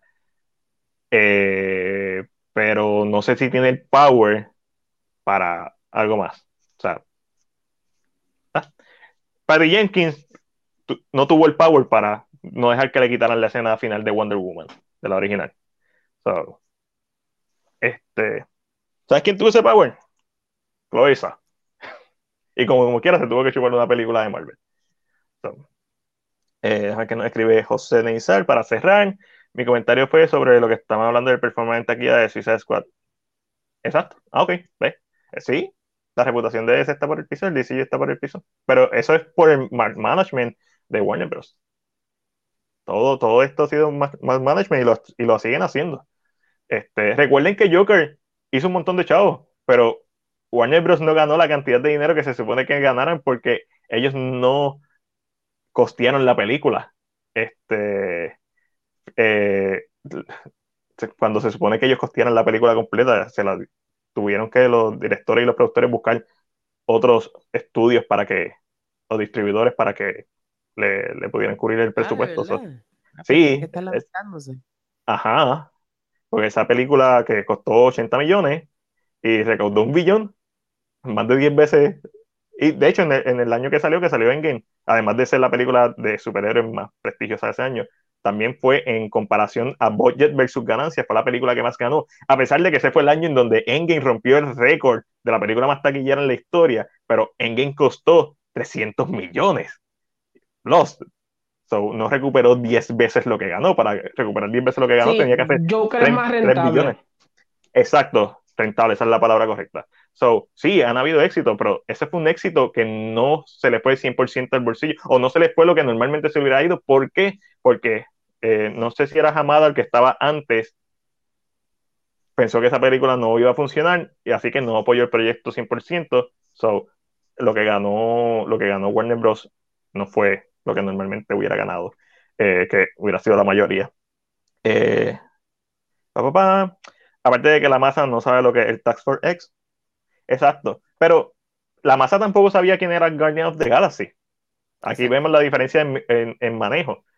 Ha sido el mal, manejo de, que ha tenido Warner Bros. con DC.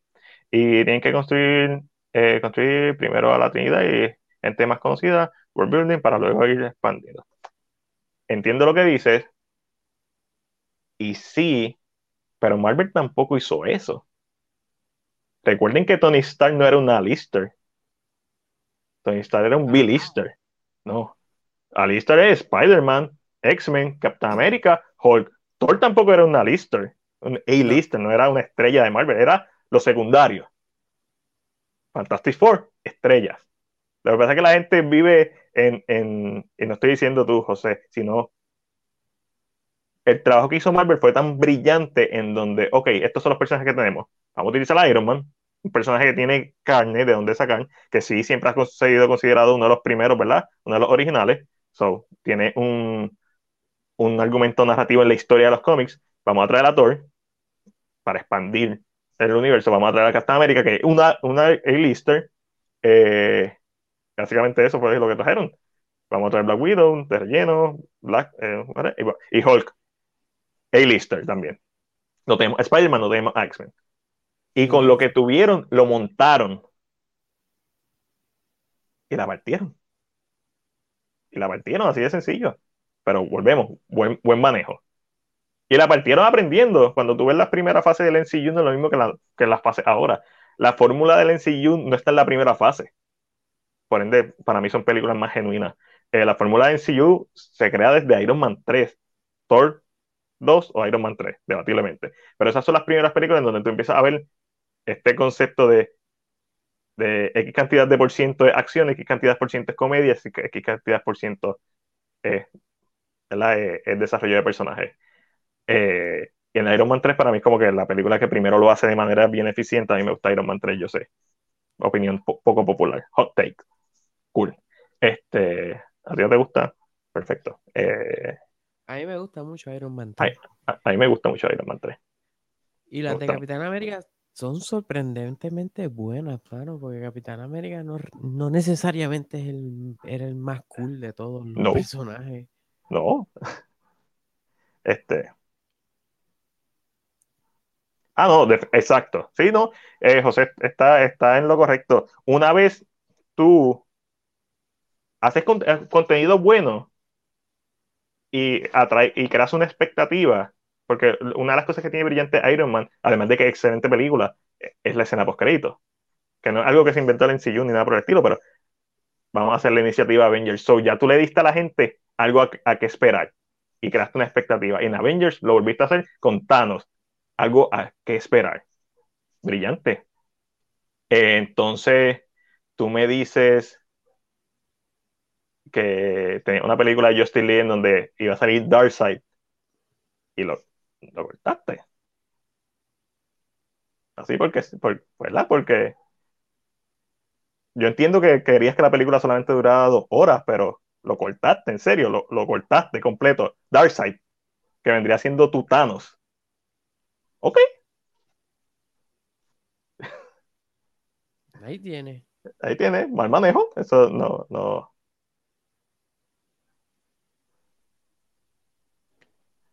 Era José Duro. Lo, que, pasa... es que es comparable, la gente, por eso es que no funciona, porque No, lo comparan. ¿Sabes qué es lo que pasa?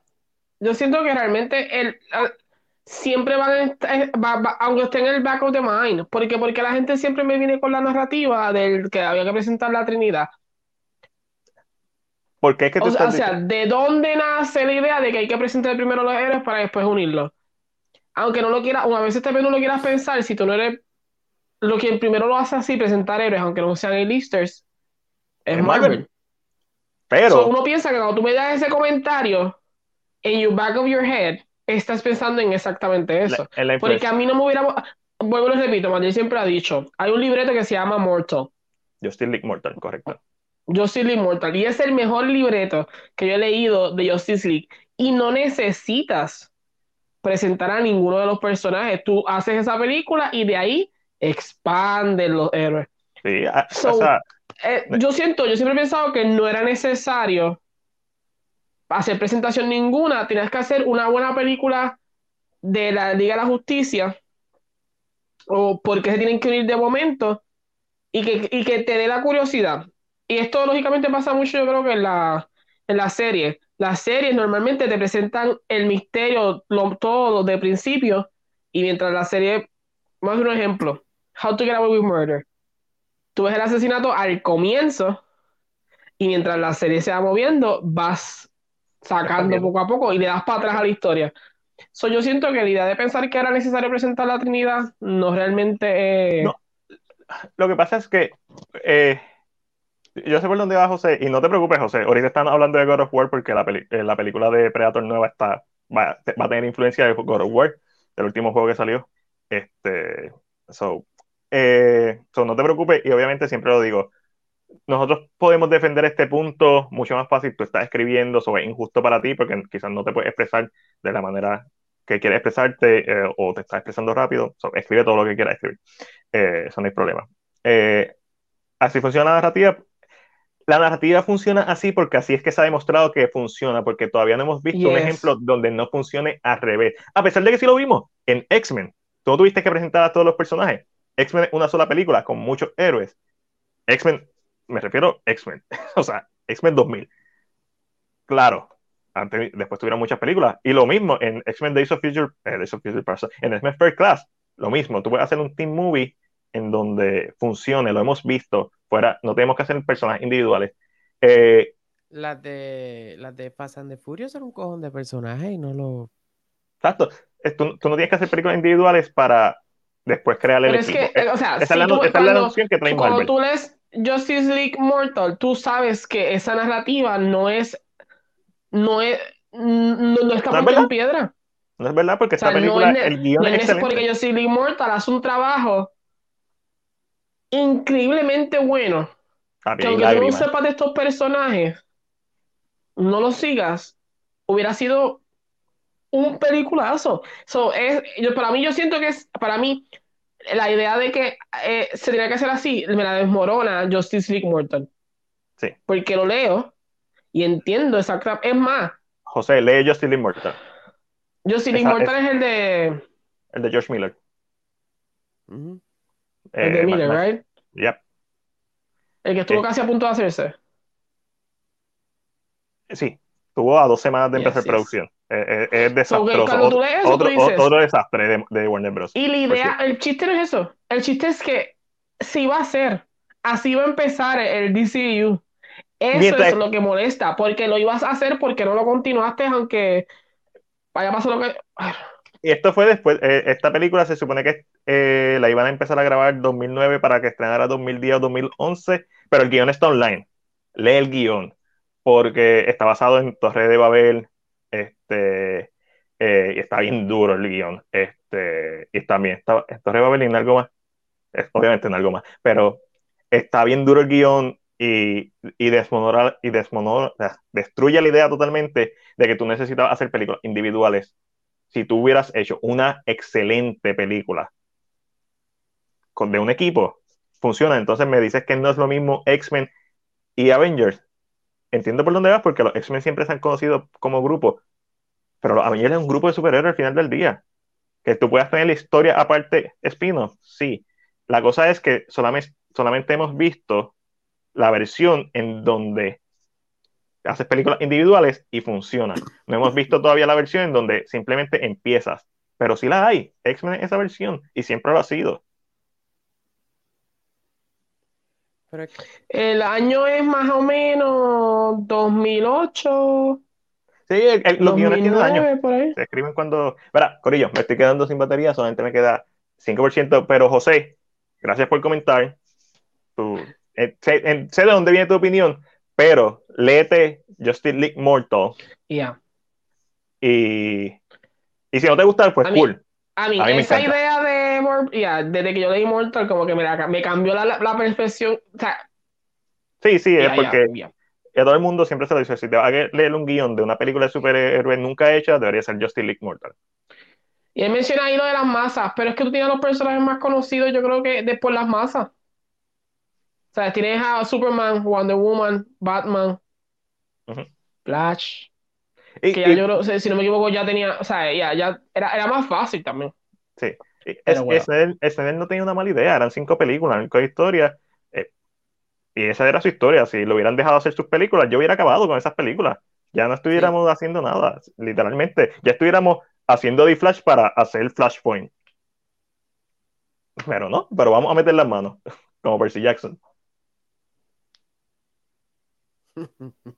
Eh, eh, ¿qué, versión? ¿Pero qué versión? O sea, ¿qué versión salían en los... A mí, la Mujer la Maravilla tú la puedes poner en cualquier spot, con cualquier ropa y la gente sabe quién es. O sea, eh, a Superman tú lo pones en cual y la gente sabe quién es. A Batman tú lo pones. Si antes de Iron Man, si tú ponías a Iron Man en un sitio, no todo el mundo iba a saber quién era. Pero a Wonder Woman, tú la ponías y la gente la reconoce. O sea, la Trinidad la gente la reconoce desde, desde antes, o sea, la gente tiene, hay una, eh, hay un conocimiento ya. So, hubiera funcionado que no, tuvieras que dar un backstory de ninguno de ellos. pero no te lo haces después. Pero no te vayas muy lejos, técnicamente eso es lo que está haciendo Snyder, lo único que no lo está haciendo de una manera tradicional, que era una película individual. Man of Steel es una película individual, la podríamos comparar contra Iron Man. Batman v Superman es una película de, de dos personajes, pero literalmente es la película que nos introduce a Batman. Eh, y aunque vea el extended, Edition, sigue siendo la introducción de este Batman que lleva 20 años en Gotham y sigue explorando más a sus personajes, a este personaje. So, y en esta es la que sale por primera vez Wonder Woman y cuando vemos eh, Wonder Woman 2016, eh, pues vemos la historia de Wonder Woman, so ahí es un poquito más Marvel y entonces después llegamos a, a Justice League. So, literalmente eso fue lo que hicieron. El problema es que lo manejaron tan y tan mal que nos trajeron Justice League 2017. En vez de traer. Ahí fue que, la terminaron. Ah, y entre medio metieron a Suicide Squad y la editaron y la editó un estudio de, de hacer Me queda un pochito de carga, así que Corillo, nos vemos. Bye. Gracias, Juan. Sigan a Slide One Reviews.